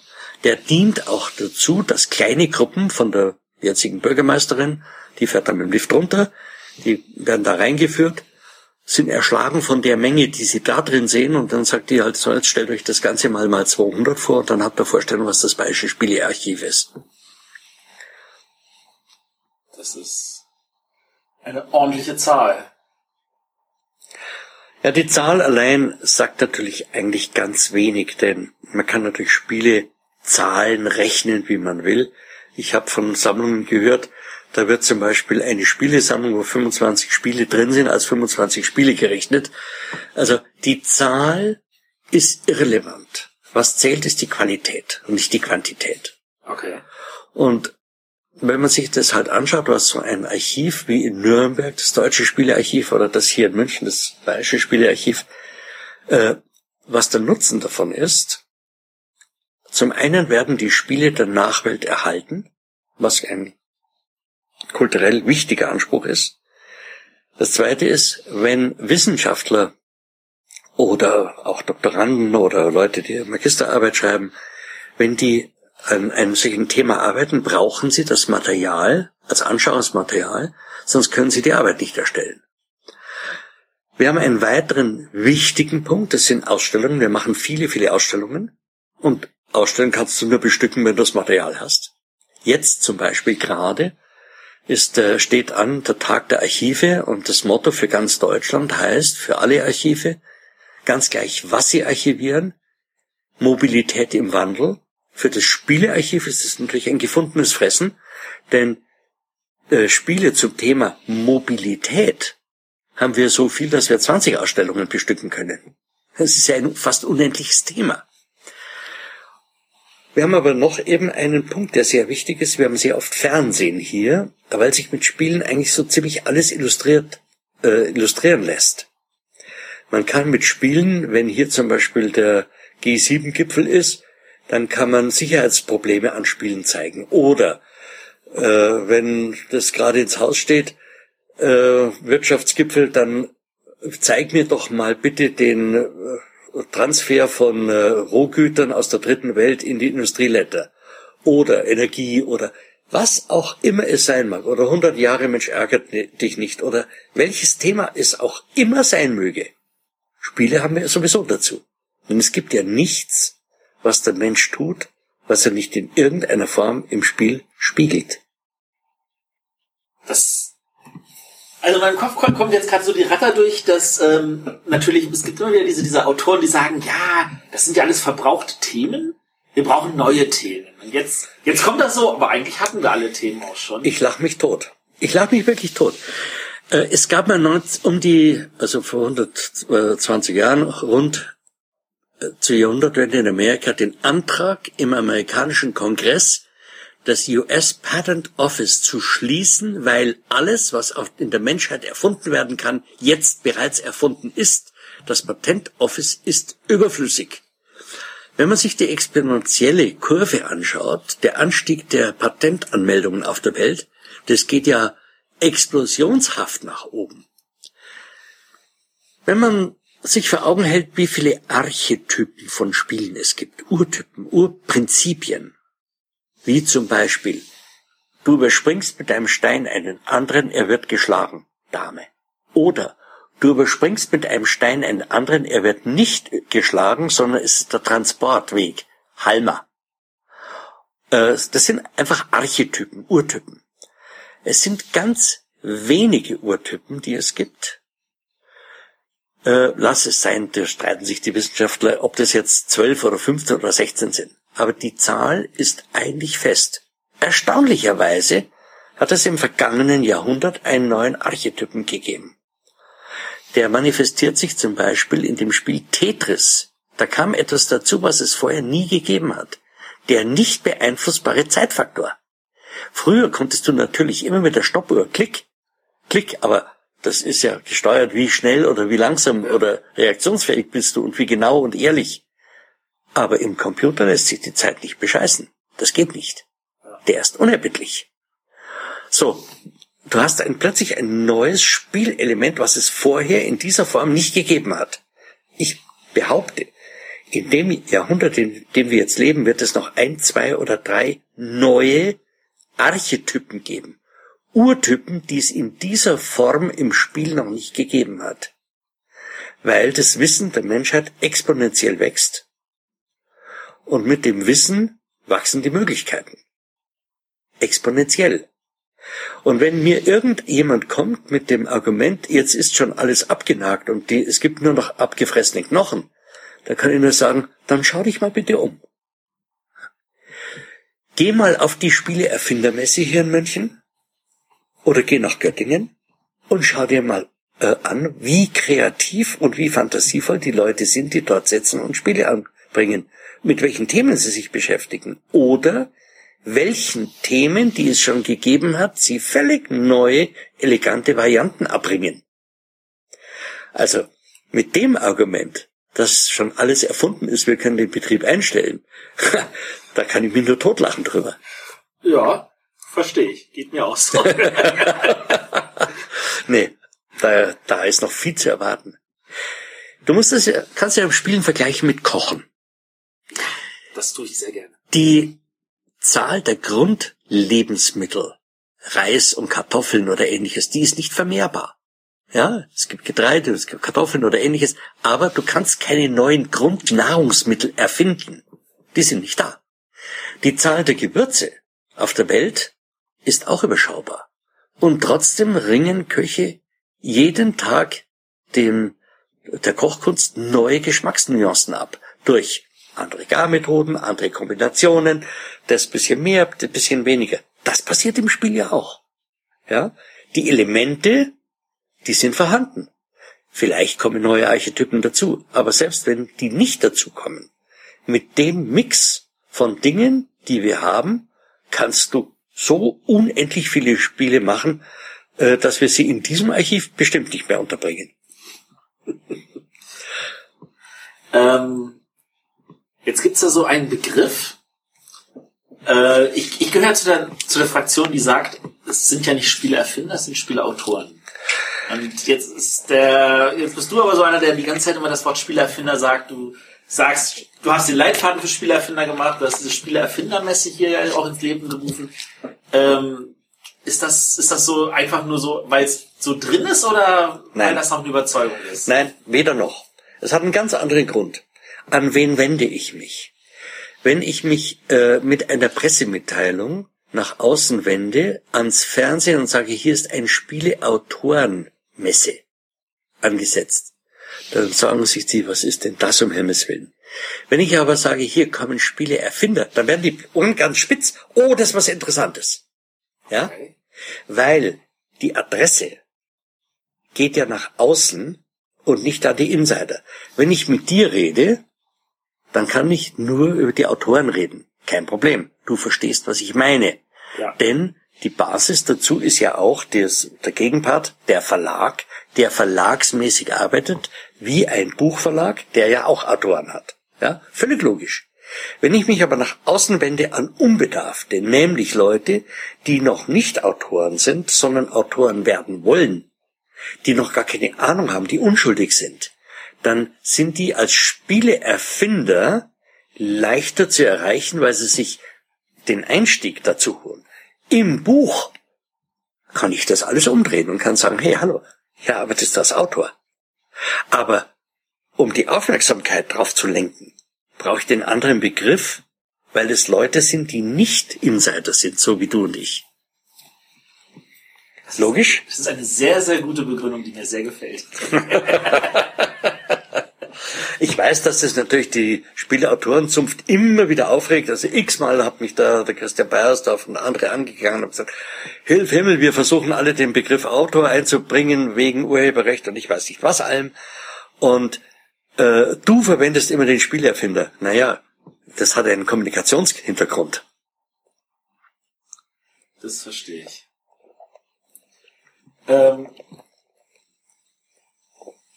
wie sieht's? Also was, was mich ja total fasziniert, also bei dem, bei dem Gang hier durch die, also äh, du hast so wunderbar geschildert, als wir reingekommen sind, hast du gesagt, hier ist die Computerecke. Und dann hast du angefangen zu erzählen über Boardgame Geek. Ja, es gibt eine Datenbank. Schau mal, wenn wir unsere Spiele erfassen, dann haben wir zwei Möglichkeiten. Entweder wir nutzen vorhandene äh, Dinge und tragen auch was dazu bei, oder wir erfinden die Räder neu. Das heißt, wir hätten natürlich eine Datenbank selber kreieren können. Und das heißt, jedes einzelne Spiel müssten wir alle Daten eingeben. Also der Autor und der Co-Autor und der Verlag und oder welche Lizenz. Und wann ist es erschienen? Und wie oft ist es vorher schon erschienen? Und unter welchem Titel war es schon da? Und wie viele Teile sind da drin? Und wie schaut der Spielplan aus? Und wie ist die Spielregel? Und wie viele Spieler und Spieleralter und die äh, ISBN und ich ich weiß nicht was alles. Ein Wust von Daten, wo wir niemals fertig werden. Boardgame Geek bietet uns die Möglichkeit, dass wir eine eigene Rubrik einrichten, nämlich eine Information für uns selber, Bayerisches Spielearchiv, und wir geben nichts anderes ein als eine achtstellige äh, Zahlenfolge. Und die acht Stellen bestehen aus vier Gruppen. Die ersten zwei Ziffern beziffern den Raum, wo das Spiel drin ist. Die zweiten äh, beiden Ziffern bezeichnen das Regal. Das dritten, die senkrechte Regal äh, ja, also den, den Turm, also die Ja. Aufeinanderbau und die vierten zwei Zahlen das Brett. Das heißt, mit acht Zahlen, mit vier äh, Zweiergruppen von Zahlen kann ich jedes einzelne Regalbrett definieren. Raum, welches Regal, wo steht's genau. Und die zehn Spiele, die auf diesem Brett liegen, die haben halt alle die gleiche Nummer. Wenn ich jetzt Boardgame Geek aufrufe und habe das Spiel schon drin, dann tue ich nichts mehr anderes, als diese acht Ziffern eingeben, dann weiß ich, wo es liegt. Das nutze ich natürlich, diese Leistung von Boardgame Geek, aber ich, die kriegen auch was von uns. Wenn man so mal zurückschaut, äh, wird es in die Vergangenheit, je weit es zurückreicht, immer dünner. Die neuen Spiele sind alle drin. Hat aber auch nichts mehr tun. Acht Ziffern rein, Bis auf Kinderspiele, ja. Oh, ja, gut. Aber da habe ich einen sehr, sehr großen Vorlauf von Dingen, die schon drin sind. Wenn es aber um alte Spiele geht, dann sind die nicht drin. Die muss ich alle einfüttern und damit verbessere ich aber die Qualität von Boardgame Geek. Das heißt, beide haben etwas davon. Ich spare Aufwand und Boardgame Geek verbessert die, den Umfang und die Qualität der Datenbank. Das ist eine richtig gute Win-Win-Situation. Und so machen wir das. Gefällt mir sehr. Vor allem, weil davon auch durch diese Einpflege der Daten hat auch der Rest der Welt was, weil man hat, man, man, man hat ein Archiv, das man auch irgendwie sich anschauen kann. Also ja, das ist es ist nutzbar. Es ist nutzbar. Es ist halt nicht Das ist ja der Sinn der Sache, dass diese Spiele eben nicht verschwinden, sondern dass sie noch präsent bleiben, auch wenn sie nicht mehr am Markt sind. Und Spiele verschwinden sehr schnell.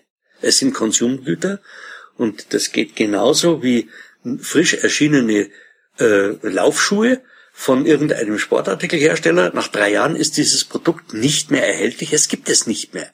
Es ist ersetzt worden durch ein anderes, neueres, weil diese saudumme Mechanik funktioniert, wenn du als Hersteller nicht irgendwelche Neuheiten hast, dann passiert es, dass die Leute an den Stand kommen, die Einkäufer, und sagen, wo habt ihr was Neues? Nee. Dann dreht sich der um und geht nicht mehr in den Stand rein. Ja. Also muss eine Neuheit da sein, damit er überhaupt da bleibt und irgendetwas anschaut und, und vielleicht bestellt. Und das ist halt bei den Spielen, weil es Konsumgüter sind, ganz genauso. Wenn ein Verlag sich trauen würde, einfach zu sagen, wir haben einen exzellenten Bestand an ausgezeichneten Spielen, seit Jahren laufen die gut, wir brauchen im Moment in diesem Jahr mal nichts Neues, die fallen auf die Nase.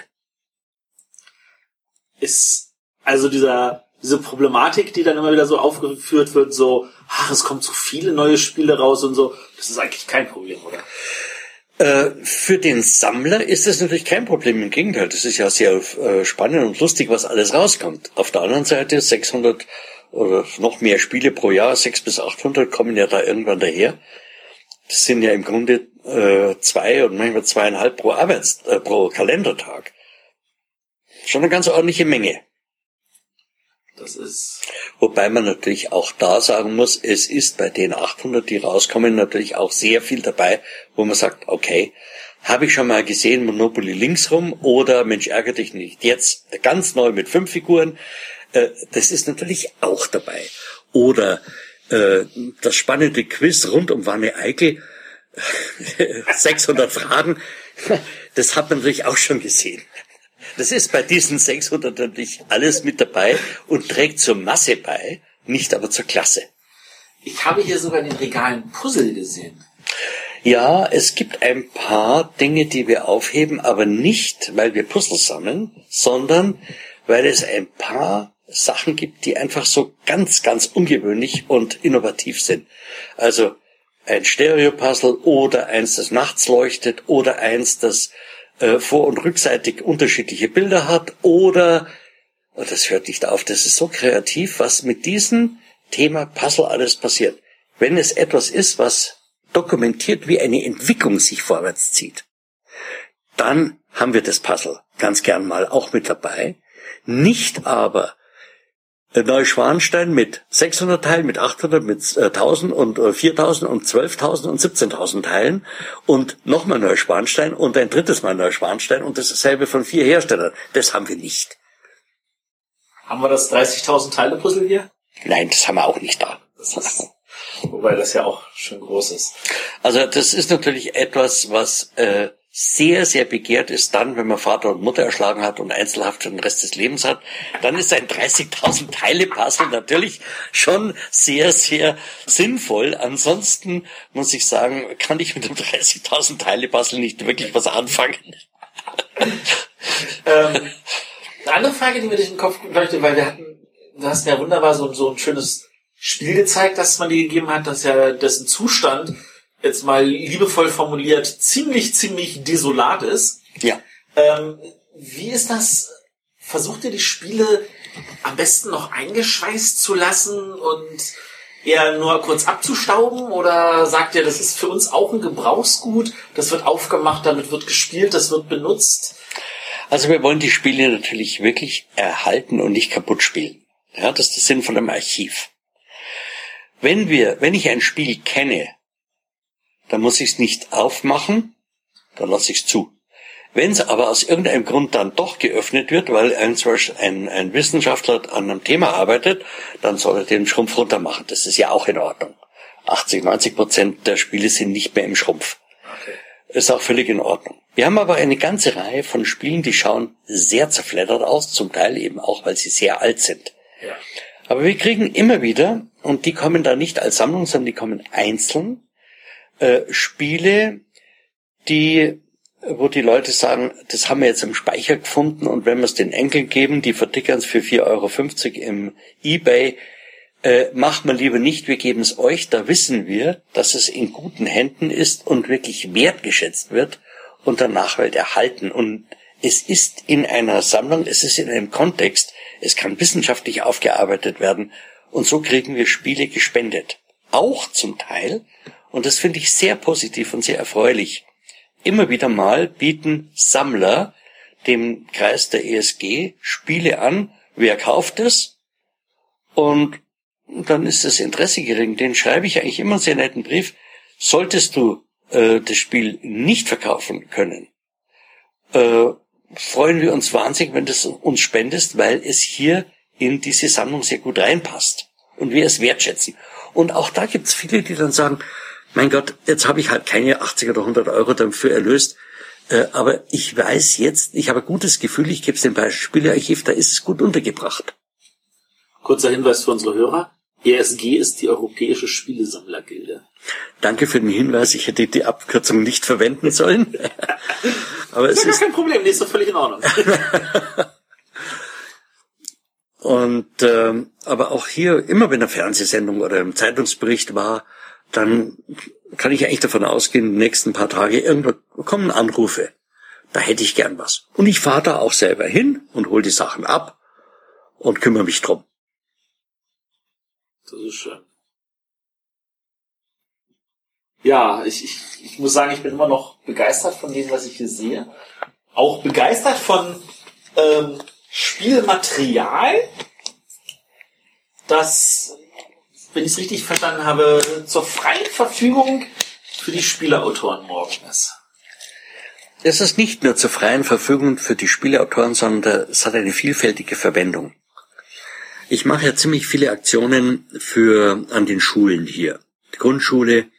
Ich hatte zum Beispiel vor zwei oder drei Jahren ein, ja, das ging über vier Monate, eine Aktion im Rahmen des Ethikunterrichts. Da waren also zehnjährige oder neun, bis zehnjährige Kinder und die hatten das Thema Gut und Böse gerade in dem Gespräch. Dann habe ich folgende Aufgabe gestellt. Ihr habt hier eine Kiste mit Spielmaterial. Ihr könnt euch raussuchen, was ihr wollt. Kegelsteine, Würfel, rote, blaue, gelbe, grüne und Chips und Zeug. Es ist alles da. Einfach eine große Zigarrenkiste voll mit Material. Papier, Bleistift, Buntstifte, Klebematerial habt ihr selber. So, Aufgabe. Stellt euch mal vor, ein Wald. Das Böse, was jetzt auch immer das sein sollte, extraterrestrische oder der Borkenkäfer oder der Förster und Waldarbeiter oder die Industrie, die die Bäume abschlagen will, weil sie der Eisenbahn durchbauen oder denkt euch irgendetwas aus. Der Wald wird vernichtet. Eure Aufgabe ist entweder so viel Wald aufzuforsten, dass es das ausgleicht, oder das Böse zu stoppen. Das war die Aufgabe. Dann habe ich mit den Kindern entwickelt, einfach so was muss ein Spiel enthalten? Spielregel. Was muss in der Spielregel alles enthalten sein? Wie ist die aufgebaut? Und dann haben die angefangen, mit dem Material, das sie da zur Verfügung hatten, Spiele zu machen. Da kamen Sachen raus, wo man nur gestaunt hat, mit welcher Kreativität und welcher Fantasie und welchem Tiefgang die arbeitet. Was ähnliches hatte ich im vergangenen Jahr am äh, hiesigen Gymnasium. Da gibt es das sogenannte P-Seminar, das Projektseminar, das geht über ein, einen Vierteljahre. Das waren halt Leute, zwei Jahre vom Abitur. Und das hat mich die, die Lehrerin angesprochen, hat gesagt, ob, da, ob ich da vielleicht mitmachen würde, da kommen vielleicht vier, fünf, sechs Leute. Es waren 32. Und da habe ich überhaupt kein Thema vorgegeben, aber ich habe mit denen erarbeitet, wirklich ganz genau, wie findet man Ideen? Was heißt das Modell? Was ist denn ein Modell der Wirklichkeit? Was bedeutet es, in einem Modell Dinge wegzulassen, weil sie nicht verkleinert werden können? Stell dir mal vor, eine riesige Lokomotive und du hast eine Schraube, wenn du die in die Hand nimmst, die wiegt zwei Kilo. Wenn du jetzt die, die Lokomotive kleiner und kleiner und kleiner und kleiner machst, kannst du auch die Schraube kleiner machen. Aber irgendwann wird sie so klein, dass sie kein Gewinde mehr haben kann. Du kannst sie nur noch als Knopf abbilden. Ja? Das heißt, im Modell musst du zwangsläufig irgendwann mal abstrahieren und kannst bestimmte Dinge der Wirklichkeit nur noch modellhaft vereinfachen. Du reduzierst die Wirklichkeit unter Weglassung von wichtigen Elementen, bis es immer einfacher und schlichter wird. Das gilt für soziale Modelle, das gilt für technische, das gilt für jede Art von Modell. Das war der Einstieg. Das, und es geht nicht darum, dass die nur ein Spiel machen, sondern dass sie verstehen, wie solche Dinge zusammenhängen, wie sie funktionieren. Spielregeln erarbeiten. Als nächstes, wie testet man? Und zwar nicht etwa, wie testet man ein Spiel, sondern was heißt testen in der Industrie? Was heißt testen ganz allgemein? Wie testet, was sind Testbedingungen? Ja, das geht also über den reinen spielerischen Teil vollkommen hinaus. Dann ging es um die Grafik für das Spiel. Wie gestaltet man das? Was ist ein Produktversprechen? Wenn du heute eine Pralinenschachtel kaufst und erwartest, dass da drin eine Praline ist mit, äh, mit Chili, und du beißt rein, das ist aber keine Chili-Praline, sondern eine exzellente, wunderbare Cognac-Praline. Die beste Cognac-Praline der Welt. Bist du enttäuscht? Weil du eine Chili-Praline erwartet hast. Es nützt dir nichts, dass du ein anderes, möglicherweise viel besseres Produkt kriegst. Wenn du eine Erwartung aufpasst. So, was, was ist das Produktversprechen einer Schachtel? Und wie manifestiert sich das Produktversprechen in der Schachtel dann drin? Durch den Spielplan, durch den Spielablauf, durch die Erklärung der Regeln, durch das Material. Kriegst du eine Enttäuschung oder nicht? Was ist das, ein Produktversprechen? Und wie kommuniziert man das? Du bist in ganz anderen Ebenen. Das Spiel ist nur das Modell für die Wirklichkeit. Die machen einen Marketingkurs in, mit so einem Spiel. Und dazu brauche ich das Material. Und dieses Material kriege ich von Herstellern. Und zwar kommen da immer reichliche Mengen. Einmal im Jahr, wenn ich das äh, bitte. Und das äh, passiert so. Äh, stell dir mal vor, äh, Ravensburger oder Ludo Fakt oder sonst einer produziert 20.000 Mensch, ärgere dich nicht. Da sind vier Figuren drin, rot, vier blau, vier gelb, vier grün und dann, wenn es auf der Rückseite noch äh, für Sechser hat, dann hat es noch äh, zweimal vier Farben drin. Die kommen in ein Säckchen und ein Würfel dazu. Wenn du als Hersteller 20.000 Stück machen musst, kriegst du das zugeliefert, aber du kriegst nicht genau 20.000, sondern kriegst vielleicht 20.412. Weil die werden nicht abgezählt, die werden gewogen. Ist halt so. Geht nicht anders. Und dasselbe gilt für Würfel und es gilt für Männchen und, und was auch immer, Chips. Jetzt bleibt immer in der Produktion was übrig. Das Zeug zu sortieren und aufzuheben, falls man es mal wieder braucht, ist unermesslich teuer. Das kommt in der Kiste und wird entweder verschrottet oder ich krieg's hier. Und ich verwende das sehr, sehr gerne, weil wenn es zum Beispiel bei der Spieleerfindermesse hingestellt wird als große Kiste, wo jeder rausholen äh, kann, was er will, wo jeder wühlen darf und plötzlich hat er was in der Hand und sagt, Mensch, was kann man denn damit machen? Das ist ein Würfel, der hat auf äh, einer Seite ein Einser, auf der anderen Seite noch ein Einser und dann ein Vierer, ein Fünfer und einen Baum. Was kann ich damit machen? Und plötzlich fängt das Gehirn an zu rattern und es schafft Fantasie und plötzlich entsteht ein neues Spiel mit irgendwelchen, weil dann Anlass da ist. Auf die Dauer ist das für die Hersteller von diesem ganzen Material eine Goldgrube, weil das kreiert schon wieder neuen Bedarf an Produktion. Also das ist so ein sich selbst äh, verwirklichender Kreislauf. Das ist schön. Jetzt kommt aber natürlich auch irgendwann der Kindergarten daher und sagt, bei uns haben wir vier Spiele, da fehlen Teile, äh, dann können die hier wühlen und sich die Teile raussuchen. Gerne. Habe ich kein Problem damit. Das ist schön. Die Spielererfindermesse, die ist ja gestartet als, ich sag jetzt mal, Ergänzungsveranstaltung zu Göttingen. Ich habe mir mal wie Göttingen ähm, in Göttingen das angeschaut, wer da hinkommt. Und die hatten in Göttingen einfach ausgehängt, wo die Autoren herkommen. Ich habe das analysiert und habe festgestellt, 90 Prozent der Anwesenden kommen aus einem Umkreis von 300 Kilometern oder weniger. Ja. Wenn ich jetzt die Distanz Göttingen-München anschaue, das sind 600 Kilometer, ja, und ziehe hier einen Kreis von 300 Kilometern und sage, äh, wir nehmen mal an, wir haben die gleiche Struktur wie Göttingen, dann habe ich 90 Prozent hier aus der Region München, denen ist Göttingen zu weit und zu teuer. Und vice versa.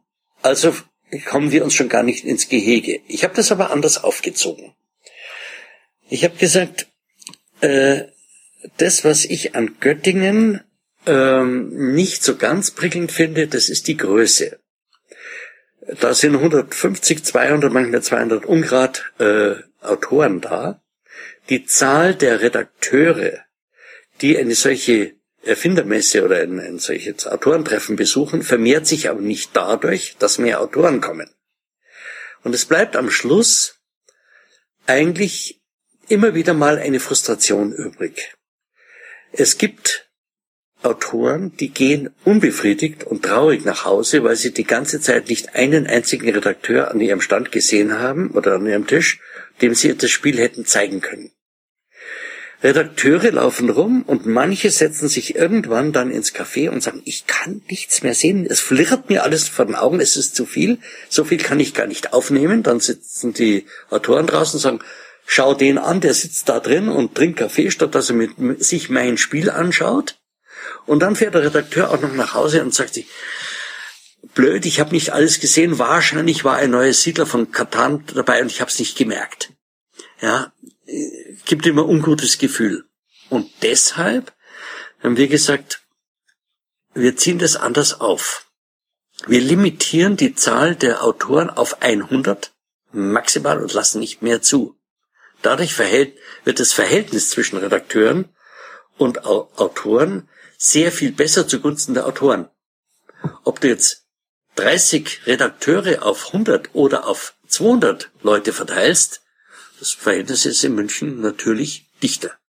Ja. Das ist die eine Geschichte. Die andere ist, dass wir sehr gezielt auch versuchen, die Idee des Erfindertreffens ins Ausland zu tragen, weil wir sagen, es ist, äh, obgleich es der größte Spielemarkt der Welt ist, ein, gibt es eine unheimliche Einstiegsbarriere für Ausländer, Sprache und Unkenntnis der Usance, wie das funktioniert. Und wenn man jetzt sich vorstellt, als Ausländer, der nicht schon etabliert ist wie ein Colomini oder ähnliche Leute, sondern der völlig neu und unbedarft und unschuldig an den Markt herantritt, der hat einfach keine Ahnung, wie der, der Hase läuft. Und denen eine Plattform zu geben und eine Einstiegsrampe, äh, äh, war, war halt mit die Absicht. Ähm, ich habe in dem Zusammenhang, fällt mir jetzt gerade so ein, wenn wir von Veranstaltungen reden, da war ja auch bei den ganzen, bei der ganzen Literatur war ja natürlich auch die ganzen Messekataloge, sage ich jetzt mal, mhm. von New York, äh, nicht von, von, von Essen und von Nürnberg. Und da waren dann auch äh, Prospekte von Verlagen. Ähm, wie ist die Zusammenarbeit vom Archiv mit den Verlagen eigentlich? Eigentlich in einer sehr erfreulichen Form, denn die Verlage haben zum Teil selber gar keine Archive, gerade die kleinen nicht. Äh, manche haben ein Archiv, wie zum Beispiel Ravensburger, aber die meisten sind sehr dünn bestückt mit Archiven. Und wir hatten schon den grotesken Fall, dass wir von einem Verlag die Anfrage hatten, äh, dürfen wir uns mal das Spiel äh, aus unserem Verlag ausleihen. Wir wollen eine Neuauflage machen, hat es jahrelang nicht im Programm. Wir haben leider keins im Archiv. Uh. Das ist die eine Seite. Die andere Seite ist, also der Nutzen wird auch in der Richtung gesehen, dass man einfach sagt, Gott sei Dank werden die Sachen der Nachwelt erhalten. Und die wissen auch genau das gleiche Problem. Auch in Nürnberg, bei aller Sorgsamkeit kann was kaputt gehen. Und auch da ist die Vernunft, dass man sagt, ein Redundanzsystem ist ein gutes System. Ja, also, dass es an zwei Stellen liegt, das ist gemessen an dem, was die Verlage rausgeben, gering. Denn es kommt noch dazu, dass ich ja nach wie vor meine wöchentliche Kolumne der Rezension habe. Ich kann zwar nicht 600 Spiele rezensieren, sondern nur 52 im Jahr, aber immerhin, das kommt auch noch dazu. Und die Verlage knausern da bei den beiden Archiven nicht dumm rum, sondern die wissen, welchen Nutzen das hat und unterstützen diese Aktivität.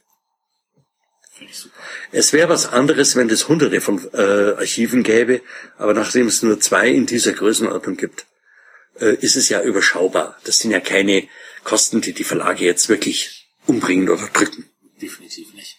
Ähm, wenn wir sagen zwei Archive, dann reden wir jetzt natürlich von zwei deutschen Archiven. Gibt's noch große Archive außerhalb Deutschlands? Ja, es gibt noch ein Archiv in, in Bruges und das ist auch gut äh, bestückt. Das wird von der Universität betrieben. Und ja, Archive in dieser Form fällt mir dann schlagartig eigentlich nichts mehr. Doch, natürlich, halt, Paris, Boulogne. Boulogne-Billancourt. Das noch. Aber dann ist, wird's dünn. Dann fällt mir nichts mehr ein. Okay. Also wenn ich jetzt sage, wir haben da dieses Archiv in Belgien und das Archiv in Frankreich und die beiden Archive in Deutschland, ähm, damit kann man natürlich aber schwerlich das gesamte Spielewissen der Welt archivieren. Ähm, ja, weißt du, das ist natürlich wahr, dass man nicht das ganze Spielewissen der Welt archivieren kann, aber fangen wir doch mal mit kleinen Schritten an. Ja? Die alte Geschichte ist, man sollte nicht versuchen, alle Knödel auf einmal in den Mund zu schieben, sondern Bissen für Bissen in kleinen Schritten. Ja, dann kann man auch mehrere Knödel verdauen. Äh, ich muss einfach davon ausgehen, dass weder Nürnberg noch äh, Haar äh, alles sammeln kann, was es gibt. Aber die Franzosen, das ist ganz klar, die fokussieren sich sehr viel stärker auf den französischen Markt, was wir ja. nicht können, und haben sehr viel weniger deutlich den äh, deutschen Markt im Griff. Und die Belgier natürlich haben das gleiche Problem. Die sind auch von der Sprache her allein schon stärker französisch orientiert, versuchen natürlich auch die deutschen Spiele, soweit sie die, die wichtigeren sind, mit reinzunehmen. Aber äh, gerade weil es eben andere Kulturen sind, werden andere Sammeln, äh, äh, Dinge schwerpunktmäßig gesammelt. Was viel schlimmer ist, ist, dass es in Amerika kein vernünftiges Archiv gibt, außer der Datenbank äh, Game Geek. Das ist eine Wissenssammlung, aber es ist nicht die in der Form eine Archivsammlung. Es gab mal eine fantastische Sammlung die gehörte Sid Saxon, dem Spielerfinder. Ich habe ihn mehrfach besucht in New York, in den, der hat eine Wohnung in den Bronx gehabt. Und irgendwann ist der Nachbar ausgezogen und der hat die, das Doppelhaus, äh, das Angebaute gekauft, hat die Wand durchbrochen und das ganze Haus war voll mit seiner Spielesammlung. Irgendwann wurde er so alt, dass er sich um diese Sammlung nicht mehr so kümmern konnte, dass er eine Zukunftsperspektive da eingerichtet hat. Ich habe damals mit Hasbro, mit äh, Mattel, mit allen möglichen Leuten gesprochen und habe gesagt, das ist American Heritage, das ist euer kulturelles Erbe und im Gegensatz zu Europa reicht eure Geschichte, die ihr als Geschichte betrachtet, gerade mal 250 Jahre zurück. Bei uns geht die Geschichte Jahrtausende zurück. Aber wenn ihr schon eine Geschichte habt, die nur 250 Jahre zurückreicht. Und die ist hier konzentriert zusammen. Übernehmt diese Sammlung. Der Mann wird jetzt alt, der kann sich nicht mehr darum kümmern, er, ist, er gibt sie ab. Die Antwort war ganz, die war entsetzlich. Die hieß bei allen immer gleich. Where is the dollar? Was verdiene ich damit? Gesagt, ihr verdient gar nichts damit. Ihr habt Kosten. Ihr habt Kosten. Hebt das Zeug auf, es ist kulturelles Erbe der Vereinigten Staaten. Was ist passiert? Sid Saxon ist gestorben und die Sammlung wurde auktioniert. Kleine Päckchen, immer zehn Spiele, neun unbedeutende, ein interessantes Und die wurden versteigert. Die ganze Sammlung sind alle Winde zerstreut und ist kaputt. Gibt's nicht mehr. Das sind die schlimmen, das sind die entsetzlichen Zeiten. Gott sei Dank ist es nicht mit der Sammlung äh, Marburg passiert. Ja, wie Bernhard die abgeben musste, weil er eben keine Miete mehr zahlen konnte für die Räumlichkeiten. Äh, und er eben unter dem Druck stand, die abzugeben, äh, war natürlich auch irgendwo das im Raum, dass diese ganze Sammlung aufgelöst wird. Und ich kann nur sagen, das Beste, was passieren konnte, ist, dass die Messe und die Stadt Nürnberg sich zusammengetan haben und haben diese Sammlung übernommen. Das wäre eine Katastrophe gewesen, so eine Sammlung zu zertrümmern, zu zerflettern und zu verteilen. Archive aus anderen Kulturkreisen? So jetzt der asiatische Raum oder so?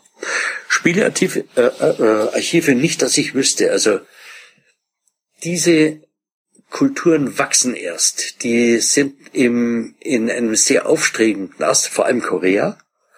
Japan mittlerweile auch ganz gut, aber da ist die Basis noch, ja, die, das läuft uns noch ganz schön nach. Gemessen an dem Kulturstandard, den wir, was Spiele anbetrifft, in Deutschland haben mittlerweile.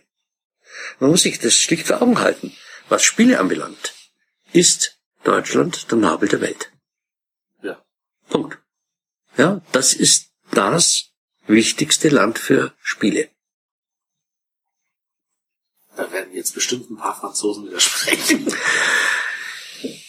Äh, aus Frankreich kommt was ganz Tolles. Äh, und das hat den deutschen Markt sehr stark beeinflusst. Fantastische Grafik. Die Franzosen haben zum Teil eine, eine Qualität der Darstellung von Spielen. Unabhängig jetzt davon, dass ja auch da unermesslich viel kreative Leute sitzen, die auch gute Spiele machen. Das muss man ja auch noch im Auge behalten. Aber wie gesagt, wirklich völlig unabhängig davon haben die Franzosen einen Grafik, eine Grafikqualität, von der man wirklich oft nur den Hut ziehen kann. Das macht so an, das ist, das lebt so, das ist so, so bildhaft, so, äh, ja, und wiederum in das Produktversprechen hinein. Was erlebe ich bei diesem Spiel? Was kriege ich da dafür? Welches Abenteuer erwartet mich? Welche Aufregung kriege ich da? Das können die fantastisch.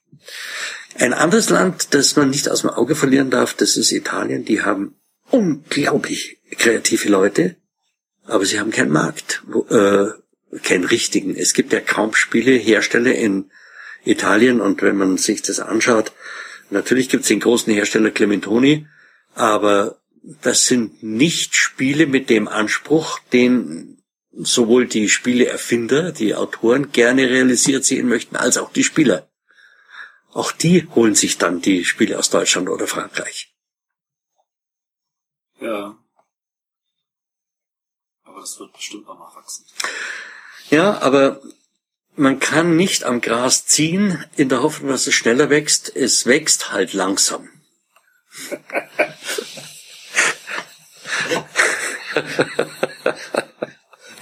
Das vermittelt jetzt unseren Hörern nochmal, dass wir hier wirklich mit jemandem sitzen, der zu allem den passenden Spruch hat, was ich sehr schön finde. Ja.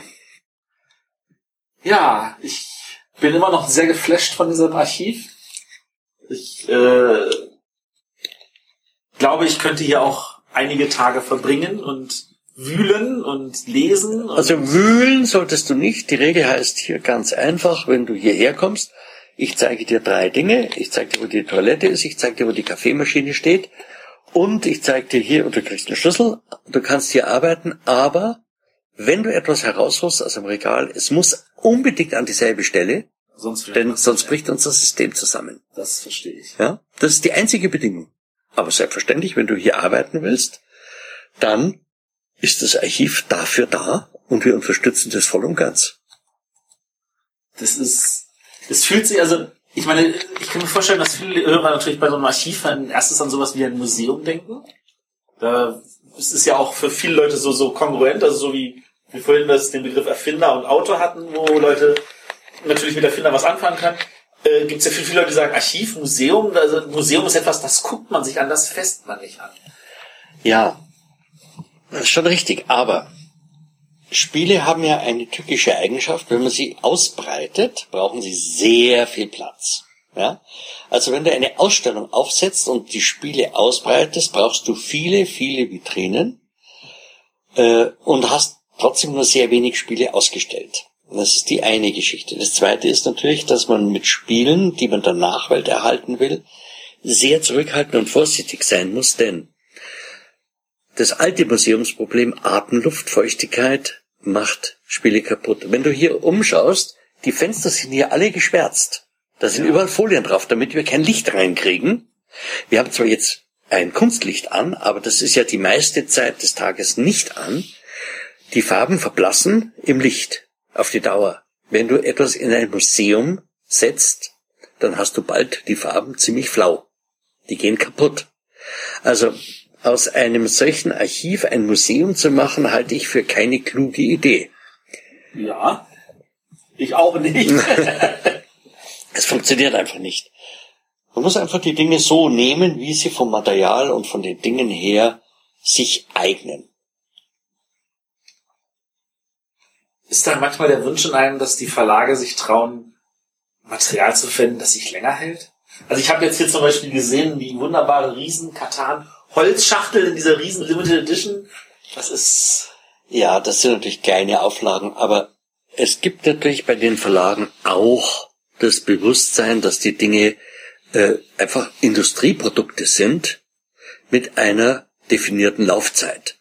Also natürlich gibt es Spiele, die sind so halb zu Tode geliebt und werden immer noch zerfleddert äh, gespielt, weil man sie halt immer so gespielt hat und die gehen immer kaputter und kaputter, aber man hat es. Und wenn ich mir zum Beispiel etwas anschaue bei uns zu Hause, nur das Malefiz, das ist hunderte von Malen gespielt worden. Wir lieben dieses Spiel, so alt es ist. Dem siehst du die Gebrauchsspuren aber heftig an.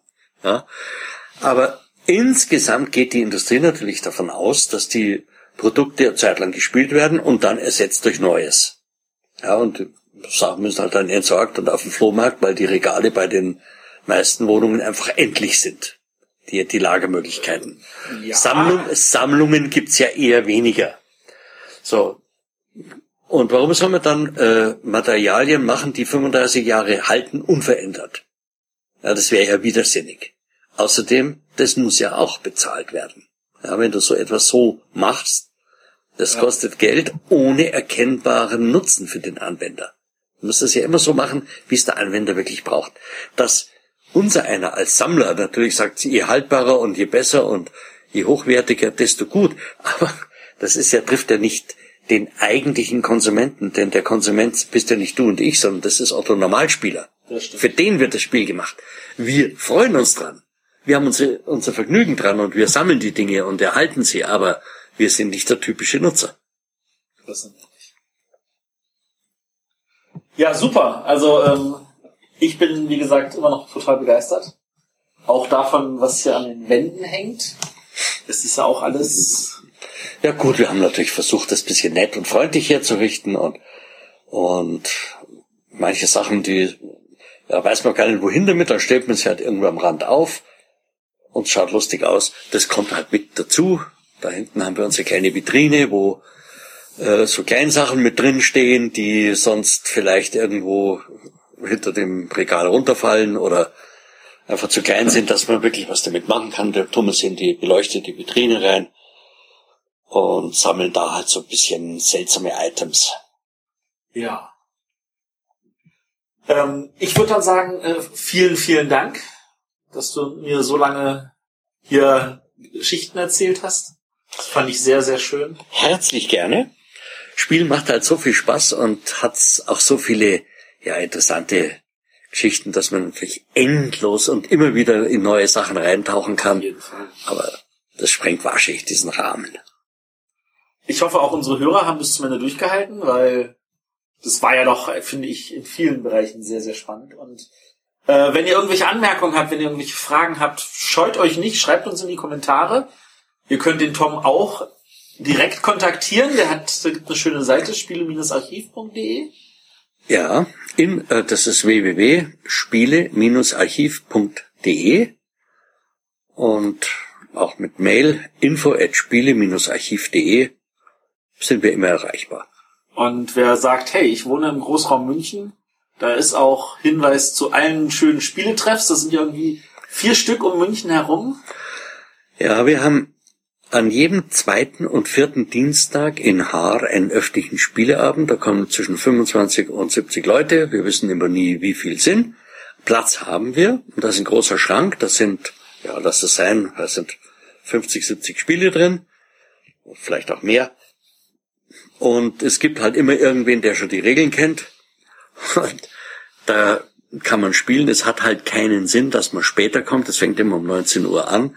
Denn wenn einer um Viertel nach acht kommt, springt natürlich nicht irgendeine Runde auf und lässt das Spiel stehen und sagt, da ist ein neuer, sondern da spielt man halt weiter und der neue steht dumm rum.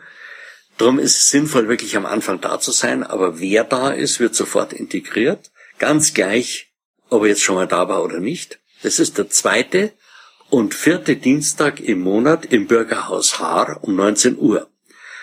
An den anderen Dienstagen, erste und äh, dritte, und in manchen Monaten gibt es auch einen fünften Dienstag, spielen wir zehn Kilometer weiter in Aschheim. Das macht der Chris Mewes, der Mitglied der Jury ist. Da fängt es halt um 19.30 Uhr an in der Segen Segenskirche. Die haben da so Nebenräume. Da wird gespielt, so dass man eben an jedem Dienstag im Münchner Osten schon mal spielen kann. Dann gibt es einen weiteren Spieletreff, München Mitte, das, ist, das sind die Spulratzen, wie man in München sagt. Und es gibt im Norden von München in Karlsfeld auch einen Spieletreff, der gehört auch zum Beispiel Spielearchiv. Das ist der Karlsfelder Cornelius-Treff. Und dann haben wir auch noch eine Dependance in Bad Aibling. Also wir verbreiten uns langsam. Nur, wenn das heißt bayerisches Spielearchiv, müsste man ja eigentlich den Anspruch haben, auch in Nürnberg oder in Aschaffenburg oder in Coburg oder sonst irgendwo in Bayern präsent zu sein. Wir fokussieren natürlich die Spieleabende deshalb sehr stark auf München. Auf der einen Seite gibt es zum Beispiel Nürnberg den Alibaba Club. Da muss man nicht als Konkurrenzunternehmen auftreten, sondern äh, froh sein, dass die dort aktiv sind und äh, den Spielern einfach die Möglichkeit zu spielen bieten. Äh, wir haben aber aus dem Kreis derer, die da regelmäßig zum Spielen kommen, einfach viele Leute, das sind so begeisterte Spieler, dass man sie leicht gewinnen kann, wenn wir hier die Münchner Spielwiesen haben, die ja auch als Initiative vom Archiv ausgeht. Ähm, und die mittlerweile, so wie Essen, die haben jetzt 60.000, zwischen 60 70.000 Besucher. Das sind die wandelnden Spielregeln und die Ausgabe von Spielen, die sind halt da alle begeistert dabei und die muss man dann irgendwo im Großraum München haben. Deshalb fokussieren wir die Spieleabende hierher. Ist alles ein bisschen strategisch durchdacht und funktioniert aber auch sehr gut. Das, das, das nehme ich auf jeden Fall mit, dass, dass der Tom Werner alles, was er in seinem Leben angefasst hat, eigentlich durchdacht hat. Außer vielleicht, ob der Angreifer gewinnt oder der Verteidiger. Ja, das war einfach ja mangelnde Erfahrung, aber irgendwann muss man sich selber mit dem da äh, Hammer auf den Daumen hauen, bis man merkt, dass das weh tut. Und dann lernt man das, dass man daneben haut, nämlich auf den Nagel. Genau. Und dann, aber wenn man was draus gelernt hat, hat sich's gelohnt. Gut, dann vielen Dank nochmal und ich wünsche unseren Hörern eine schöne Woche. Bis dann. Tschüss.